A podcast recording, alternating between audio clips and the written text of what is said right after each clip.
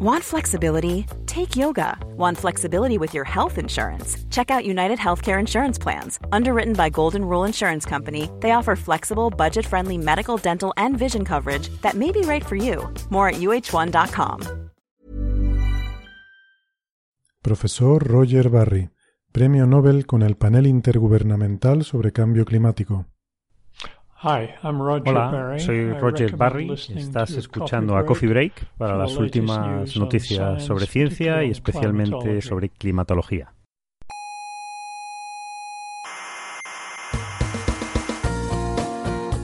Aquí comienza Coffee Break la tertulia semanal de la actualidad científica. ¿Sabe usted una cosa? Dígame. Yo cuando pienso en grandes distancias me mareo. ¿Ah, sí? ¿Se, marea? Sí, me entra vértigo ante la estupefacción. Ya verá, diga una distancia grande. ¿Una distancia grande? Sí, una distancia grande, dígala. Eh, yo qué sé, 20.000 años luz. Sí, se, se ha caído, sí. Coffee Break, el único programa científico que apoya el estupor.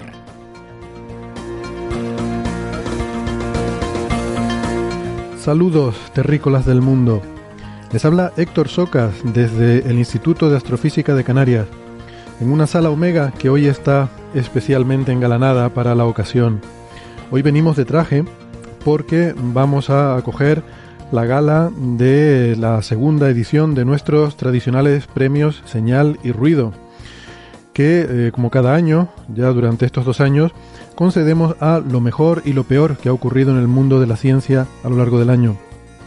Y además tendremos otros temas. Vamos a tratar algunas de las preguntas que nos envían los oyentes y que hemos seleccionado como las, más interesantes para hoy.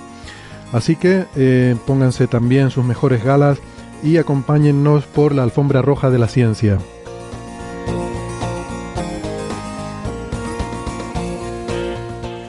Les recuerdo que nos pueden escuchar en iVoox o en iTunes, que eh, lo ideal es suscribirse porque así pueden tener siempre nuestro último programa disponible en su móvil.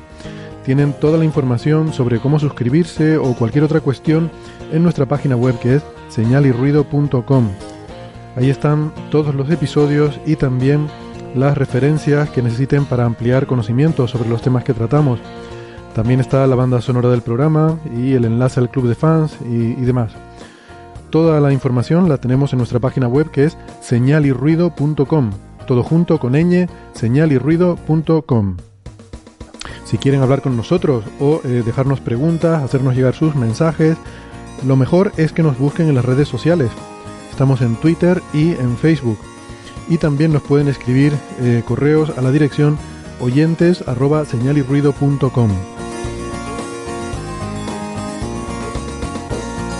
Ya saben también que nos pueden escuchar en la radio. Eh, en Canarias estamos en Icoden Daute Radio, Radio El Día, Radio ECA y Ondas Yaiza. En Madrid en Onda Pedriza en la Sierra. En Aragón estamos en Radio Ebro y en Argentina en la FM 99.9 de Mar del Plata. Todos los horarios y las frecuencias de estas emisoras los pueden encontrar en nuestra página web. Bien, pues aquí conmigo hoy em, tengo unos contertulios que me acompañan y por supuesto como la ocasión eh, merece, vienen convenientemente engominados, elegantes, eh, vistiendo su mejor traje. Eh, por videoconferencia tenemos desde, desde Málaga a Francis Villatoro. Hola Francis. ¿Qué tal Héctor y todos los oyentes? felices fiestas y feliz entrada de año, porque estamos grabando el programa justo entre los Reyes y el fin de año. Efectivamente. pues nada, que eh, quería decir además, bueno, Francis es investigador de, eh, y profesor en la Universidad de Málaga, y además eh, queríamos felicitarte porque se cumplen 10 años de, tu blog, del blog de la Mula Francis, así que enhorabuena. bueno, voy, a dar paso antes al resto de contertulios que seguramente a lo mejor querrán decir algo también. Alberto Aparici, divulgador en el Instituto de Física Corpuscular de Valencia, director de La Brújula de la Ciencia en Onda Cero. Hola Alberto. Hola, hola, muy buenos días, feliz año y felicidades a Francis, que lleva ya 10 años enseñándonos cosas de, física y de muchas otras cosas en su blog. Y también Ángel López Sánchez, desde Sydney, Australia, investigador del Instituto Astronómico eh, Australiano. Hola Ángel. Hola, ¿qué tal? Muy buenas tardes, noches o lo que sean. Y yo me he puesto aquí muy bien con el verano austral de corbata, traje engalanado, pero no por lo que vamos a hacer hoy, sino para felicitar a Francis. Por Dios santo, felicidades por esos 10 años, esa fantástica década con todas las cosas tan chulas y tan interesantes que nos cuentas todos los días, Francis. Pues muchas gracias. Eh, mi blog nació el 1 de enero de 2008, así que el 1 de enero ha cumplido 10 años. Pero bueno, Ángel, tú tienes un blog que era de 2004 o así, tú tienes que tener ya... 2000, 2004, 2004 en verdad lo creé en 2003, pero lo del lobo rayado dio, dio, o sea, tardé casi un año en decidir el nombre y fue cuando escribí la primera historia mm. de 2003. Sí, pero, pero yo, obviamente yo no soy tan asiduo como tú. bueno, en los tiempos que corren, en los que fue por circunstancias, no puedo escribir tanto como me gustaría. Ángel es arroba el lobo rayado en Twitter, Alberto es arroba ciencia brújula y Francis es arroba emulenews. Y bueno. ¿Y, Héctor es arroba uh, Héctor Socas Navarro? No, H Socas Navarro. es H Socas Navarro, creo. H, Socas Navarro. H Socas Navarro. Pero bueno, yo, yo solo soy un señor que pasó por aquí. Eh, o sea que no... sí, claro.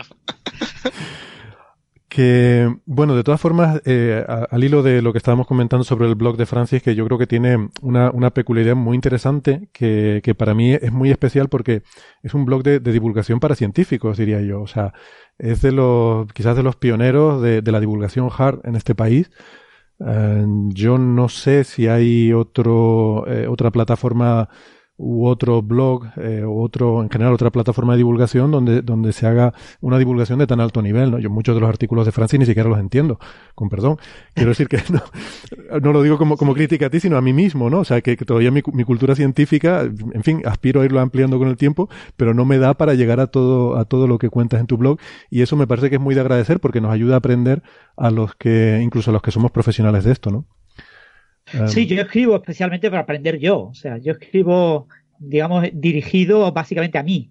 Entonces, las personas más afines al perfil que tengo yo, eh, investigadores, gente, estudiantes de universidad, eh, suelen eh, gustarles más mi blog y el estilo con el que yo escribo. Pero básicamente, ya te digo, mi público objetivo es mi imagen en un espejo. muy bien. Eso está muy bien. Bueno, desde luego conmigo lo consigues. Yo aprendo un montón y, además a mí me parece muy interesante porque tiene que haber divulgación de todos los tipos, ¿no? Eh, también divulgación que nos ayude a los que no somos de un campo, pues a llegar un poco más a los detalles de ese campo y que llegue profunda, ¿no? Y yo creo que tu, que tu divulgación es de ese tipo. Hacer divulgación para todos los públicos te obliga a, ser un poquito somero a veces, pero tú consigues llegar muy hondo y eso está súper bien. Sí, este tipo de, de divulgación lo que se llama research blogging, ¿no? Eh, eh, tener como foco de, cada entrada en el blog un artículo o varios artículos científicos y tratar de digerirlos un poco, ¿no? Leer, lees el artículo científico, lo digieres un poquito y lo cuentas a un público objetivo interesado en leer artículos. No todo el mundo está interesado en enterarse de lo que pasa en los artículos, ¿no? Hay mucha gente que le interesa otro tipo de noticias, ¿no? Claro. Claro. Sí, pero aún así muchas veces consigues tener los dos niveles. O sea, puedes conseguir algo que sea divulgativo a nivel general, que lo explica muy bien al principio, y después dice, ahora, ahora veréis lo que quiero decir con esto. Plom, plom, plom, plom, plom, plom, plom, plom, plom, Y dice, ¡ay, mi madre! ¿Por dónde se coge? Sí, con lo bien que lo ha explicado arriba, pero aquí ya uno se pierde. Eh, y lo otro, y lo otro es que yo todavía, yo me quito el sombrero este que me he puesto tan guapo hoy y tan, tan bien elegante para lo de hoy. Eh, ¿Cómo saca el tiempo? ¿Cómo eres capaz de hacerlo todos los días? Es que, es que unas veces escribes dos artículos al día.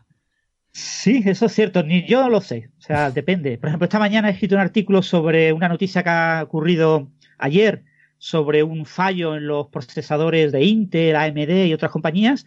Y ha sido esta mañana, porque por Twitter vi la de eso y voy, voy a mirarme, voy a mirarme los artículos donde cuentan qué ha pasado y, y me los he leído y al menos he dicho, bueno, esto es interesante para escribir algo. Y pero yo te digo, mm, no sé muy bien dónde saco el tiempo. Uno va sacando el tiempo donde va pudiendo. Todos sabemos que Francis en realidad tiene una máquina del tiempo y que sus días en realidad son dos o tres días del resto de personas. O que no duerme. Duermo poco, pero bueno. Yo es que si no duermo ocho horas no soy persona. Y con los desajustes algunas veces del telescopio, eso me queda ya, pero, pero matado. Mm. Bueno, pues eh, ahora que mencionas precisamente, Francis, el tema este de, de, este problema de seguridad en algunos chips, pues me gustaría que nos contara un poco ese tema, ¿no? Porque eh, mucha gente se ha quedado muy preocupada con esta noticia y eh, bueno, pues quizás estaría bien explicar un poco cuál es el problema y hasta qué punto hay que preocuparse o no.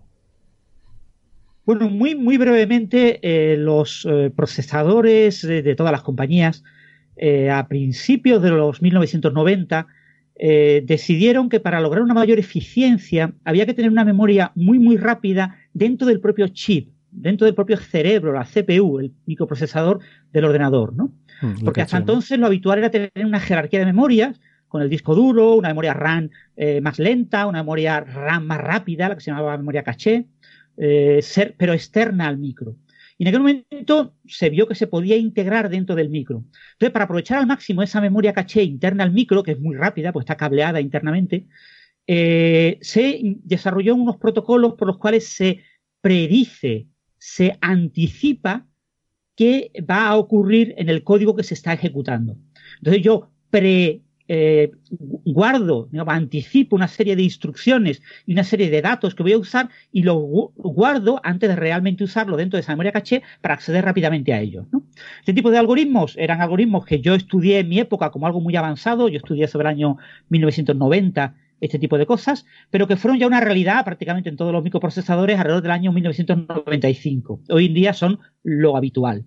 El problema que tienen este tipo de algoritmos es que son algoritmos en los que yo recibo instrucciones y datos de todos los usuarios de un ordenador, sin ningún tipo de marcaje de que esto viene de un usuario o esto tienes derecho a acceder o no tienes derecho a acceder.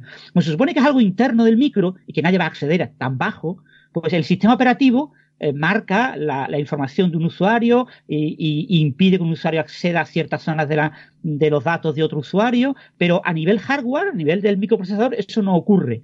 Se hace sobre todo por eficiencia. Y lo que se ha descubierto es una puerta trasera, una manera de aprovechar ese eh, algoritmo que no eh, guarda los datos, eh, provocando errores. Yo provoco un código que genere muchas fallas, muchas excepciones, muchas rupturas de código que provocan que rápidamente haya que ir cambiando rápidamente lo que se almacena de instrucciones y de datos en esa caché interna. Entonces, ahí aparecerán cosas mías, como procesador, como usuario y mi proceso que está ejecutando eso y que está obligando a que ocurra eso, pero también de otros usuarios. Por lo que yo voy a recibir información en una región a la que yo tengo acceso de eh, datos de otros usuarios. Entonces yo puedo puentear el sistema operativo, puedo romper eh, mecanismos de seguridad del sistema operativo, puedo acceder a la información de otros usuarios. Por ejemplo, si sé que alguien habitualmente teclea su palabra de paso cuando llega a la oficina, pues yo puedo poner un código que en ese momento vaya cogiendo todo lo que, vaya guardando todo lo que aparece en esa caché de datos y entre esas cosas aparecerá el tecleo de la propia palabra de paso. Mm. Antes de que esa palabra de paso haya sido cifrada para enviarla, por ejemplo, por Internet. Lo que pasa es que, claro, las cosas que van a la caché interna son cosas, son cosas de bajísimo nivel. Quiero decir que luego interpretar de ahí, o sea, una cosa que tú puedas sacar de ahí datos y otra cosa que puedas interpretar lo que son esos datos, que debe ser complicadísimo. Exactamente. Ya se han descubierto dos fallos, uno se llama Meltdown, para el que hay un parche, y ese parche eh, se estima que penaliza el tiempo de ejecución de, todo, de todo el ordenador entre un 5 y un 30%. Y para el otro, eh, para otro fallo que se llama Spectre, hay un parche parcial que no arregla completamente esa falla de seguridad y también ralentiza de ese orden. Con lo que si se introducen estos parches, ya Microsoft tiene estos parches y se pueden instalar en las versiones de, los sistemas operativos, las versiones de Linux también tienen ya estos parches, por supuesto todas las grandes empresas están instalando estos parches, se va a ralentizar todo del orden de entre un 20 y un 30% eh, de velocidad. Que no es poco, ¿eh? es un montón en realidad. Claro, porque tienes que parchear algo de muy bajo nivel. Y, de todas formas, mm, claro, tienen esto... que caer cabezas, ¿vale? Tienen que caer cabezas porque esto es algo muy, muy duro. Eso es una cosa que se lleva haciendo, este, este fallo de seguridad en los procesadores Intel existe desde el año 1995. Hmm.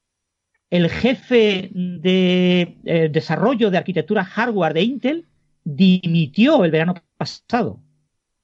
Y el CEO, el propietario de la compañía, básicamente, eh, sacó, vendió en bolsa gran parte de sus acciones con objeto de convertirlas en líquido, porque probablemente piensa que las acciones van a caer de precio y va a perder muchos miles de millones de dólares por culpa de esto, ¿no? Entonces, probablemente la ley tenga que atacar a, Intel en Estados Unidos y tenga que atacar a estos señores eh, porque esto es una cosa que si se sabía desde antes del verano tenía que haber sido rápidamente eh, publicado y resuelto.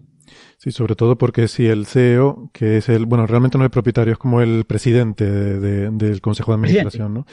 Sobre todo si ha estado vendiendo acciones a sabiendas de que, de que había un problema y que cuando se descubriera ese problema van a caer las acciones, eh, eso, bueno, en la mayoría de los países está penado en el código, en el código penal. Se considera una, eh, esto de información privilegiada, ¿no? Hay que demostrar lo que lo hizo sabiéndolo. Claro, claro. Él dice que no sabía nada. Claro, no sabía nada. Yo, por casualidad, me dio por vender estas acciones más o menos cuando se fue este señor jefe de arquitectura y cuando se descubrió este problema. Bueno, se descubrió no porque Moisés ya se conocía hace tiempo, pero, pero bueno. Eh, en cualquier caso, Francis, una, una pregunta. Sí.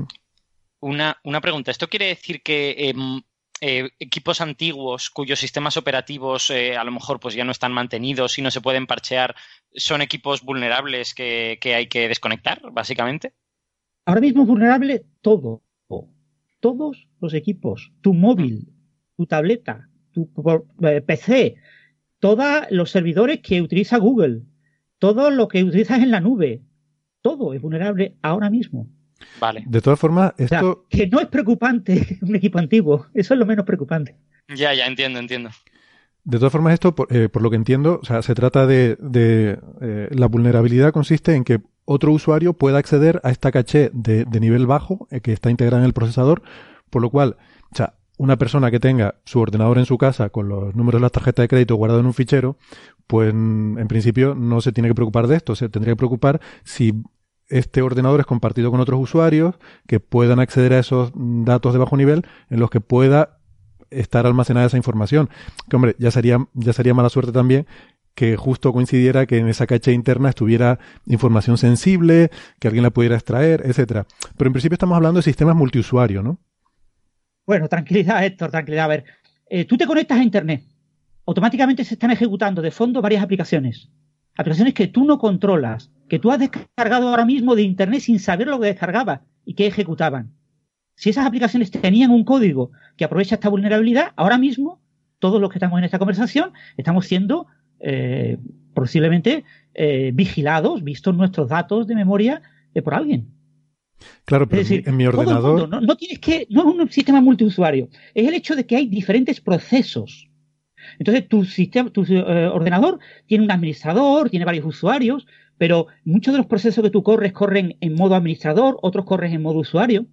Bien, lo que podemos es, desde un programa que corra, que se ejecute en modo usuario, acceder a la... Ya, ya entiendo. Que, que puedas acceder... A nivel administrador. Ya, ya, ya. Vale. ¿Vale? O sea, yo, tú te puedes haber descargado ahora mismo, esta mañana, un pequeño software sin tener ni idea, porque estás conectado a no sé qué blog de Ángel, que es muy famoso, su blog, y has decidido, y él ha pirateado ahí, te ha puesto un pequeño JavaScript, o, él ha utilizado Blogspot, pues quizá Blogspot lo ha hecho, o alguien eh, ha tocado eso, y te ha descargado un pequeño programita que te ha tocado el sistema operativo y que ha habilitado una puerta de entrada para que un hacker en cualquier momento se conecte a tu máquina. Y tú no lo sabes. Hmm. Pero lo que yo quiero dejar claro es que esto que eh, ha estado pasando durante los últimos 20 años va a seguir pasando y no es preocupante. Todos nos hemos acostumbrado a ser completamente transparentes. Es decir, la seguridad al 100% no existe y querámoslo o no, el, mundo de Internet y los ordenadores es completamente inseguro y siempre lo será. Es imposible luchar contra esto. Hay que recomendar a todo el mundo que eh, actualice sus ordenadores, que eh, todos los parches de seguridad de Windows se llaman parches de seguridad porque son de seguridad y no instalarlos es inseguro, pero que en la práctica no va a haber muchos problemas. Los grandes problemas los tendrán las grandes empresas que manejen grandes cantidades de datos, los estados que tendrán que tomar medidas más fiables, pero eh, yo creo que para el usuario medio hay que ir confiando en que vayan saliendo parches y aunque las máquinas vayan un poquito más lentas, hoy en día las máquinas son rápidas y no vamos a notar mucha diferencia. Mm. Mm. yo siempre digo que eh, para mí la, mayor seguridad está en, la estadística, ¿no? En, la, en el número. O sea, que, que, estamos ocultos en la multitud. Eh, yo no soy nadie especial para que nadie tenga particular interés en hacer un esfuerzo grande en venir a sacar mi información. Otra cosa sería que yo fuera un jefe de Estado o la CIA o, o esta gente, como dices tú, serán quienes, o un gran banco, que como dices tú, serán quienes tengan que preocuparse mucho por estas cosas, ¿no? Exactamente. fíjate que los seguros a los bancos todos los años crecen y crecen en números terribles. Es decir, lo que están perdiendo los bancos ahora mismo en el mundo por temas de violaciones de seguridad es terrible. Es una cantidad monetaria increíble. Sin embargo, todo eso es secreto. Oficialmente no pierden nada. ¿eh? Pero las aseguradoras no se creen que no pierden nada y entonces eh, suben eh, esas, esas tasas. ¿no? Las primas. Eh, realmente lo que hay que tener muy claro es que vivimos en un entorno donde la seguridad en general es bastante buena y, y, es verdad que como no somos nadie, nadie en principio nos va a atacar, pero también es verdad que para atacar a nuestro banco quizás nos usen a nosotros como intermediario. Si yo quiero robar un céntimo de las cuentas del banco en el que tú eh, tienes tu dinero, pues probablemente puede usarte a ti y a muchos otros miles de, decenas de miles de usuarios para ir quitando esos céntimos, ¿no? Eh, todo eso los bancos lo saben y lo tienen en cuenta y todo eso está metido ya, incorporado dentro de la, de la filosofía empresarial y económica actual, ¿no? Entonces, yo lo que quiero es tranquilizar un poco a, todos los usuarios. Ahora mismo somos igual de inseguros sabiendo esto que lo éramos hace un año. O sea que si hace un año tú estabas tranquilo y pensabas que era seguro, maravilloso. Si hace un año tú pensabas que había una conspiración contra ti y eras muy inseguro, pues ahora sí es exactamente igual. No hay gran diferencia. Esto se va constantemente descubriendo fallos y errores. Es muy, muy complicado evitar este tipo de cosas. Pero en este caso concreto, la solución correcta y definitiva es hardware. Es cambiar la microarquitectura de los algoritmos de especulación que predicen las instrucciones y los datos que se almacenan en esas caché internas. Eso solo se puede cambiar a nivel hardware y requeriría cambiar todos los microprocesadores que hay ahora mismo en el mundo. O sea que se van a vender muchos ordenadores en los próximos años. O no, yo creo que se van a seguir vendiendo los mismos. vale. Bueno, pues vamos a ir pasando de tema. Eh, bueno, muy brevemente, estos días, el, 2 de enero, el martes pasado, eh, pues fue el cumpleaños de uno de nuestros autores favoritos de ciencia ficción y además un, hombre de, de, ciencia, de una cultura científica muy amplia, como es Isaac Asimov. Um, aunque, bueno, esta fecha de nacimiento hay que cogerla un poco, ¿no? Hay que poner un poco entre comillas porque, porque no es real, ¿no? Eh, ¿quién, ¿quién, conoce un poco la historia de, Isaac Asimov y nos lo cuenta? Bueno, eh, Isaac Asimov eh, nació en, Rusia, en un sitio que se llama Petrovichy, en el año 1919. En esa época en Rusia nadie registraba los nacimientos de los niños. Luego, nadie sabía cuándo alguien había nacido. Entonces, eh, lo que se sabe, hay constancia de que el padre de Isaac Asimov, alrededor del 2 de enero del año 1920, dijo que tenía un nuevo hijo. Con lo que, por la edad que aparentaba tener, etcétera, se supone eh, que nació pues a finales de 1919 y eh, principios de 1920. Entonces, Isaac Asimov se puso a sí mismo como fecha de cumpleaños el 2 de enero de 1920, porque en su familia, según dice Isaac Asimov, no se celebraban los cumpleaños y, nadie sabía cuándo él había nacido, ¿no? Ah, vale, yo pensaba que se había puesto la fecha por, no sé, porque le había apetecido a él, no, no sabía que se que, más o menos se pensaba que había sido por aquella época. O sea, que su padre eh, dijo, eh, lo puso en Facebook, eh, acabo de tener un hijo.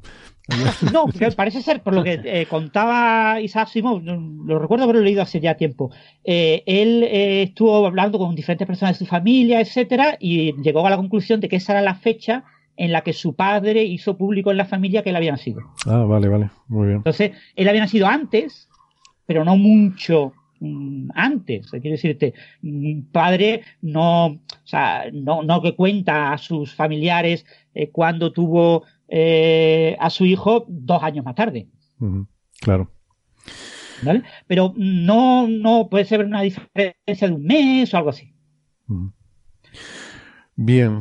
Eh, bueno, otra cosa. Estos días también, como les adelantamos la semana pasada, pues ya ha salido el artículo eh, sobre la estrella de Tabi y, bueno, con la nota de prensa correspondiente. Salió el artículo de, de Tabi y colaboradores, eh, que era una letter donde un poco se, se resumía eh, esta, esta gran colaboración internacional que, que se había hecho para monitorizar la estrella y los eventos que se habían observado desde mayo, estos dips de la estrella. Y luego también simultáneamente salía un artículo de eh, que el, investigador principal es nuestro compañero Hans Deg, aquí en el Instituto de, Astrofísica de Canarias, con observaciones del GTC, el Gran Telescopio Canarias, de fotometría en diferentes bandas. Y bueno, quizás lo más relevante ¿no? de, estos artículos, pues es decir que uh, como un poco pasaba también con el oscurecimiento secular que se, que se había observado a largo plazo, pues que en estos eventos también hay una cromaticidad, o sea, hay una, hay una variación de la absorción con la longitud de onda, diferentes longitudes de onda, eh, la, eh, la variación de brillo de la estrella es ligeramente diferente, y esto indica que no puede ser un objeto opaco, no, no puede ser esa mega estructura alienígena. De hecho, ese, fue un poco el titular de la nota de prensa. Se, se cae la hipótesis alienígena de, de todo este asunto. Entonces, bueno. no ser que los alienígenas se dediquen a soltar polvillo en alrededor de la estrella, ¿eh? Que cuidado, a ver si. Yo, te voy a proponer otra cosa todavía más radical. Ahora, ahora te comento, ahora te comento un poco mi idea. Pero para rescatar la hipótesis alienígena. Porque si no, no somos nadie sin alienígenas de por medio. Em, entonces, el, tema del polvo vuelve a ser la hipótesis cero, pero, eh, ojo, eh, no quiere decir que esté ya demostrado que es polvo, eh, como me parece que, he visto por ahí en algunos sitios. Es un poco la hipótesis que ahora mismo se considera la más plausible. Y luego habrá que ver también de dónde viene ese polvo. Hay límites de cuánto polvo puede haber. No puede ser un disco protoplanetario porque las observaciones infrarrojas lo hubieran detectado y no se detecta un exceso debido a una gran cantidad de polvo. Entonces, mm, bueno, eh, parece que hay algo de polvo, pero, pero tampoco demasiado, ¿no? Hay límites por abajo y por arriba. Y, bueno, hay que ver, eh, o sea, hay ideas desde incluso que pueda haber una gran eh, catástrofe planetaria que acabara con la fragmentación o la destrucción de un planeta. hay también otras hipótesis sobre mm, fragmentos que estén rodeados de nubes de polvo que orbitan la estrella. O sea, todavía la cosa no, no está totalmente clara pero sí que parece que no es, desde luego, un, un gran objeto sólido pasando delante de la estrella, ¿no? Claro, eh, descartar completamente la hipótesis. Ah, bueno, y olvidaba decir otra cosa también. Bajo esta hipótesis de que es polvo, se puede también estimar los tamaños de los gran, de la distribución de granos de polvo que habría. Eso también es interesante. Y claro, Mm, si uno se plantea un poco las cosas y dice, bueno, ¿y por qué los alienígenas iban a ser una estructura sólida? ¿Por qué no podría ser una especie de gran flota de naves espaciales de tamaños de micra y, milímetros? No sabemos qué tamaño tienen los extraterrestres. ¿Por qué tienen que tener nuestro tamaño? Podrían ser micromarcianitos y sus naves ser de menos de un milímetro de espesor. Entonces, de esta forma podemos recuperar la hipótesis alienígena, yo creo. Bacterias con naves espaciales, qué maravilla. Esto, esto tiene una saga, ¿no? Se resiste a morir la hipótesis. Y Héctor, eh, ¿qué hay de eso de que eh, en los próximos años va a ser más difícil observar esta estrella? Que este año tenemos una ventana como el 2016-2017 y que en 2018 la ventana se iba como a cerrar, o si he leído en algún sitio. Pues. O no hay nada, eso no tiene sentido. Mm, la verdad es que no sé a qué te refieres. No veo, o sea, por, por observabilidad sería. No, no, no veo que. O sea, no, no cambia de un año para otro. Pero no sé por qué iba a ser más complicado de observar, ¿no? La verdad es que no sé, no sé a qué se refiere esta, esta afirmación que dices. No sé, lo he leído yo en algún sitio y, pero ya digo, no le hice mucho caso. No, será, caso, ¿No será porque se espera que los dips, las disminuciones, los oscurecimientos ocurren más o menos cada dos años o algo por el estilo? Igual en ese sentido se espera que dejen de ocurrir en 2018 o algo así. Pero es que no se sabe realmente, ¿no? Lo que sí es cierto es que los dips que se observaron en Kepler eran muy fuertes. Y mm, no hemos vuelto a ver unos dips tan fuertes como los de Kepler. También es verdad que empezó a tener dips en mayo. Ni siquiera sabemos si esto es periódico. Eh, mm. eh, podríamos, o sea, completamente periódico o exactamente periódico no es, porque las, eh, los dips grandes que se observaron en la serie de Kepler, pues corresponderían con unas fechas que no son las actuales. Podrías pensar que hay una cierta variación en los parámetros orbitales de lo que sea que esté orbitando, pero también la propia, si, eso es así, también la propia forma de los dips habría cambiado, porque ya no son tan, eh, tan fuertes, ¿no? Entonces, es que no lo, no lo sé, no está bien definido ni siquiera que haya una periodicidad en estos eventos. y si realmente lo que hemos visto desde mayo hasta ahora es la repetición de lo que se vio en Kepler, entonces lo que estaría ocurriendo es que se van van disminuyendo. Y, y mm. si, si, siguen disminuyendo, se dejarían de ver. Y efectivamente, a lo mejor por ahí va lo que tú decías, Francis. A lo mejor alguien estaba especulando con esta posibilidad de que fueran los mismos dips, pero que se han ido, que se van debilitando y que entonces extrapolándose el futuro, pues dejaremos de verlos, ¿no? Bueno, puede ser. La cuestión es que esto es como muy consistente con eh, un trabajo del que les hablamos, no sé, hace algunos meses, que salió publicado, eh, liderado por un investigador que se llama Juan Meng, eh, Juan no, es Juan en español, sino con H, H-U-A-N, de la Universidad de Arizona en Tucson, que hacían eh, observaciones, pero no de los eventos, porque de eso no, había observaciones, sino de la variación secular a largo plazo. Eh, y tenían observaciones en, diferentes longitudes de onda, ¿no? Y, veían que efectivamente había diferencias en, en, diferentes longitudes de onda en la absorción. Y entonces concluían que, pues que hacían un poco un análisis del tipo de, de polvo que sería, suponiendo que fuera polvo, y llegaban a la conclusión de que debía ser algo circumestelar, específico del sistema de la estrella, y no del medio interestelar, ¿no? Porque también se había postulado que pudiera ser algo debido al medio interestelar entre nosotros y la estrella, esa variación a largo plazo. Y ellos la conclusión a lo que llegaban es que era demasiado neutra la, la variación entre diferentes colores para lo que es característico del medio interestelar. El medio interestelar te da una variación más fuerte, ¿no? Un, una absorción relativa del azul mayor que del rojo, más fuerte de lo que se observaba en la estrella. Eh, entonces, bueno, estos resultados mm, de alguna forma eh, van eh, en la línea de aquellos, solo que aquellos se referían a la variación a largo plazo y estos se refieren a los eventos breves, estos, estos eventos cortos de estos dips que llamamos, ¿no? De caída del brillo de la estrella. bueno, pues, pues nada, eso, que, que eso es lo que se, lo que se publicó ayer y, y es lo que, lo que hay en este momento. Yo creo que estos son los resultados más, más obvios, ¿no? Lo, que sale de forma más directa de las observaciones y que en los próximos meses, años, pues irán saliendo más eh, artículos con eh, otros análisis a lo mejor más, más detallados y, más, y más complicados también que, bueno, esperemos que vayan aportando más luz, pero mm, yo creo que nos falta un, gran escenario, ¿no? De, exactamente qué es lo que hay. Es, un, ese enjambre de exocometas que van dejando polvo a, su paso por la órbita.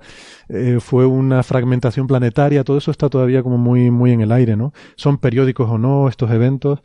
Y yo creo que la observación más a largo plazo Mm, el seguimiento fotométrico, ver si ahora la estrella se queda normal y hasta dentro de dos años no vuelve a hacer otra, otra, eh, otra serie de eventos, es lo que nos dirá si realmente estamos viendo lo mismo, que se repite cada dos años y simplemente hay variaciones en eso que vemos cada dos años, o, o no, o si es algo totalmente, en fin, mucho más largo y estamos viendo diferentes episodios de algo que no, que no son repeticiones de un mismo evento. La verdad que ni idea. Eh, Héctor, una, una, pregunta. ¿Hay alguna, ¿Hay alguna posibilidad o esperanza de medir composición de, ese polvo? ¿O eso es muy difícil y.? Eh, bueno, es, un poco es la esperanza que teníamos nosotros haciendo espectroscopía, ¿no? Eh, ha habido algunos grupos que han hecho espectroscopía, con nosotros entre ellos, mm, pero lo que pasa es que, mm, claro, los oscurecimientos han sido tan débiles que realmente, o sea, tú lo que querrías es ver una variación del espectro, del espectro normal de la estrella, a cuando está pasando algo delante, ¿no? Si tú puedes detectar una variación en el espectro, eso te da una idea de la composición de lo que sea que está pasando por delante. Pero claro, como el oscurecimiento ha sido tan débil, quiere decir que la contribución al espectro total de eso que está pasando por delante realmente es un pequeño porcentaje, es un 1 o un 2%. Si encima tienes mm, variaciones sutiles, pues, pues bueno, vamos que que es, complicado, ¿no? Ya comentamos en el episodio que, hicimos que nosotros no, después de mucho quemarnos las pestañas mirando mucho ruido, no hemos visto variaciones del espectro, no sé si con telescopios más grandes, bueno, las informaciones que tenemos de la gente con grandes telescopios, con, con el Keck, por ejemplo, son que, que tampoco ven variaciones espectrales. Eh, si de repente llegara un dip de estos del 20%, pues a lo mejor sí podría haber esperanzas de que esas diferencias se pudieran manifestar de forma más eh, aparente y se pudieran medir. Pero, pero vamos, hasta ahora que yo sepa no se ha, no se ha podido medir ninguna, ninguna variación. Vale. O sea que sí, esperanza hay, pero yo creo que necesitaríamos un evento gordo.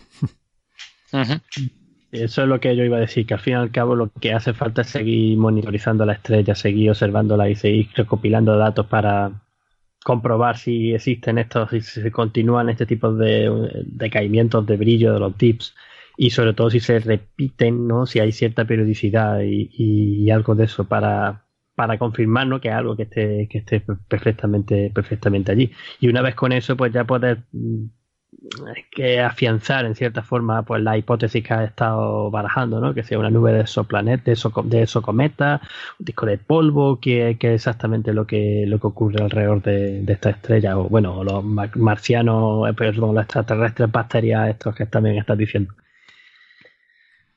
Bien, pues, pues nada, estos son los comentarios eh, más o menos breves que teníamos para el episodio de hoy. Ahora ya podemos, eh, en fin, bajar el telón, abrir las puertas, sacar la alfombra roja, porque vamos a comenzar la gala de este año de la edición de los premios Señal y Ruido.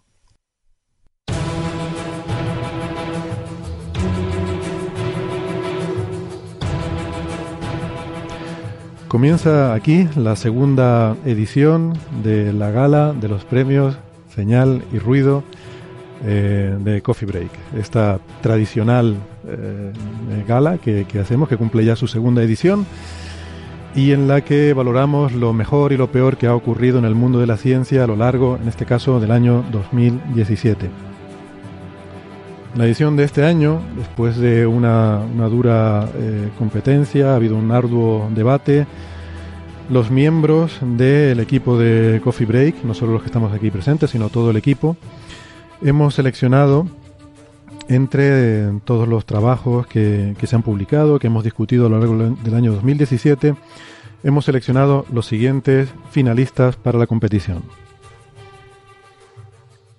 El primer finalista es la candidatura Exaequo de, por una parte, la colaboración LIGO y Virgo y, por otra parte, toda la colaboración internacional que participó en el seguimiento de la detección de las ondas gravitacionales y la observación de la kilonova que eh, nos permitió detectar por primera vez ondas gravitacionales con contrapartida óptica.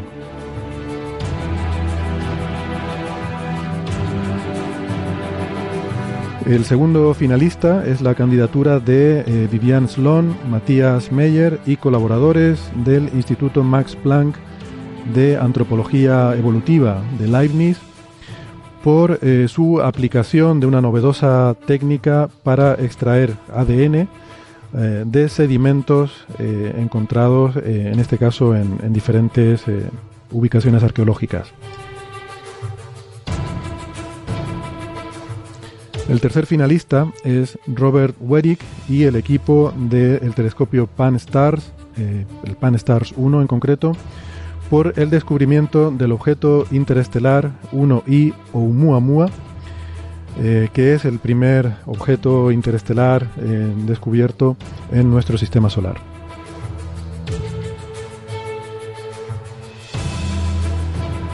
Y el cuarto finalista es la candidatura compuesta por Matthew Barron, eh, David Norman y Paul Barrett, investigadores de la Universidad de Cambridge y el Museo de Historia Natural de Londres, por su eh, propuesta nueva clasificación filogénica de los dinosaurios.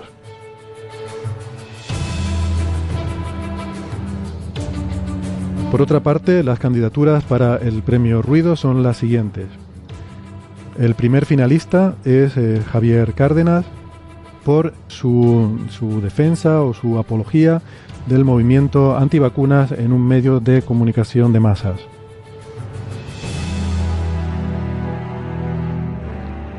El segundo finalista es también Javier Cárdenas por eh, su defensa en la televisión pública de las teorías de la conspiración sobre el origen artificial de los huracanes como eh, arma de destrucción masiva.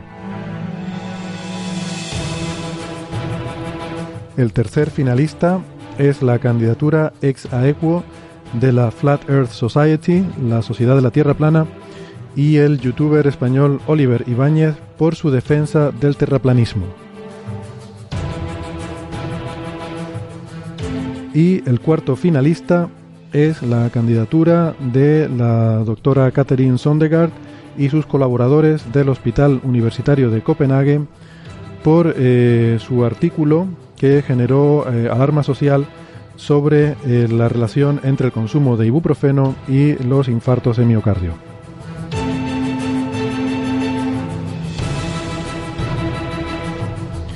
Bien, pues hechas las presentaciones, vamos a pasar a debatir las diferentes candidaturas y ver qué opciones nos parecen más interesantes. Si quieren, empezamos por eh, el premio Señal. Tenemos una serie de trabajos, yo creo que muy, muy buenos. Mm, debo decir que ha sido difícil hacer una selección porque ha habido cosas muy interesantes este año y nos ha costado decidirnos por cuáles eran los finalistas que, debíamos debatir aquí.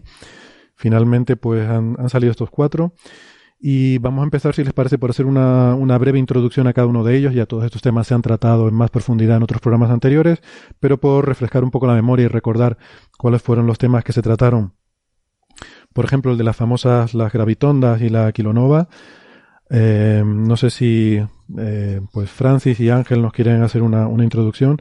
Además, debo decir aquí una cosa, que es que Ángel creo que ha participado en la campaña de, seguimiento, de, de, descubrimiento de la contrapartida óptica, lo cual te convierte, Ángel, en uno de los candidatos a este premio. Hay aquí un poco de conflicto de intereses yo espero que llegado el momento de votar sí sepas. sí y no. Mi, telescopio sí ha participado. Yo sabía que se estaban haciendo y he estado dando cierto apoyo, pero en verdad no participo. Científicamente no participo en ninguno de ellos. Lo que sobre todo hice fue la hora de la difusión de la noticia y cómo redactar la noticia para que llegara a los medios de comunicación como parte de mi nuevo trabajo de divulgador y comunicador científico en el Observatorio Anglo-Australiano. Ah, bien, bien, bien. Astronómico Australiano. Vale, entonces o sea no que en ese sentido, sí, la candidatura al descubrimiento de la primera señal de onda gravitatoria, onda gravitacional relacionada con una eh, emisión de, de electromagnética es la que gana, yo no gano nada porque yo directamente no estoy metido en ninguno de los muchos artículos científicos que se ha publicado sobre este gran descubrimiento. Vale. Eh, sí que debo decir que nuestro compañero también Coffee Breaker, Carlos González Fernández, sí que ha participado. Sí.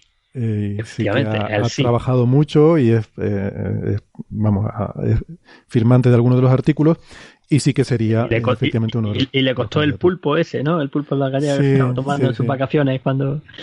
Exactamente. Así que bueno, quiero decir que a Carlos pues eh, se ha autorrecusado de, de, esta, de esta votación y no, no se va a tener en cuenta su, su voto para esta candidatura.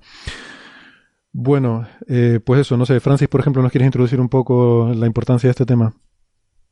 Sí, la importancia clave es que eh, no sabíamos muy bien cómo se habían producido eh, los elementos pesados, eh, básicamente los lantánidos, elementos tan importantes en nuestra vida diaria como el oro o, el platino.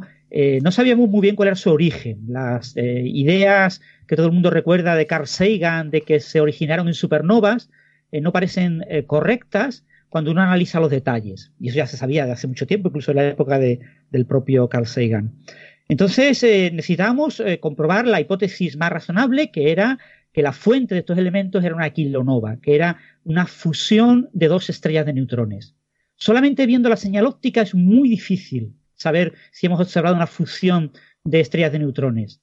Eh, y lo importante es hacer un seguimiento muy detallado de una de estas eh, kilonovas. Y eso es muy difícil si no tengo un sistema de alerta súper rápido.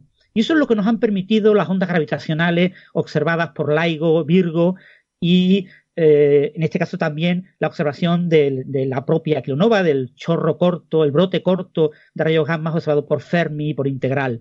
En pocos segundos ya había alertas de que había algo interesante que observar, en pocas horas ya había detalles sobre las masas que podían tener las dos estrellas de neutrones que colisionaban y sobre lo que se esperaba eh, de esa kilonova y por lo tanto se podía montar eh, todo un seguimiento detallado De hecho, mm, probablemente más del 15% de todos los astrónomos y astrofísicos del mundo han intervenido en el estudio, análisis de estos datos. ¿no?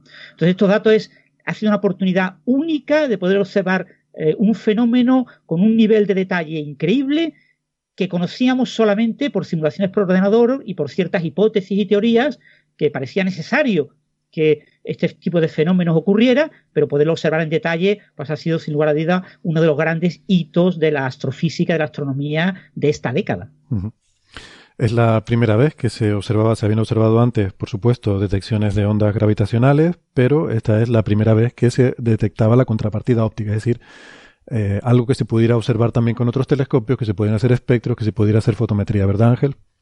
Sí, no solo contrapartida óptica, que este es el nombre que muchas veces decimos, por, lo, por ejemplo, asociado a explosiones de rayos gamma o explosiones de rayos X, ¿no? que buscamos, que es lo que se ve en, el óptico, en el rango del espectro electromagnético que nosotros vemos. Lo que ocurrió fue que, es que se buscó en todo el espectro electromagnético. De hecho, el aviso primero vino de los rayos gamma, como bien ha dicho Francis, de, de eh, se me han ido los nombres de Integral y,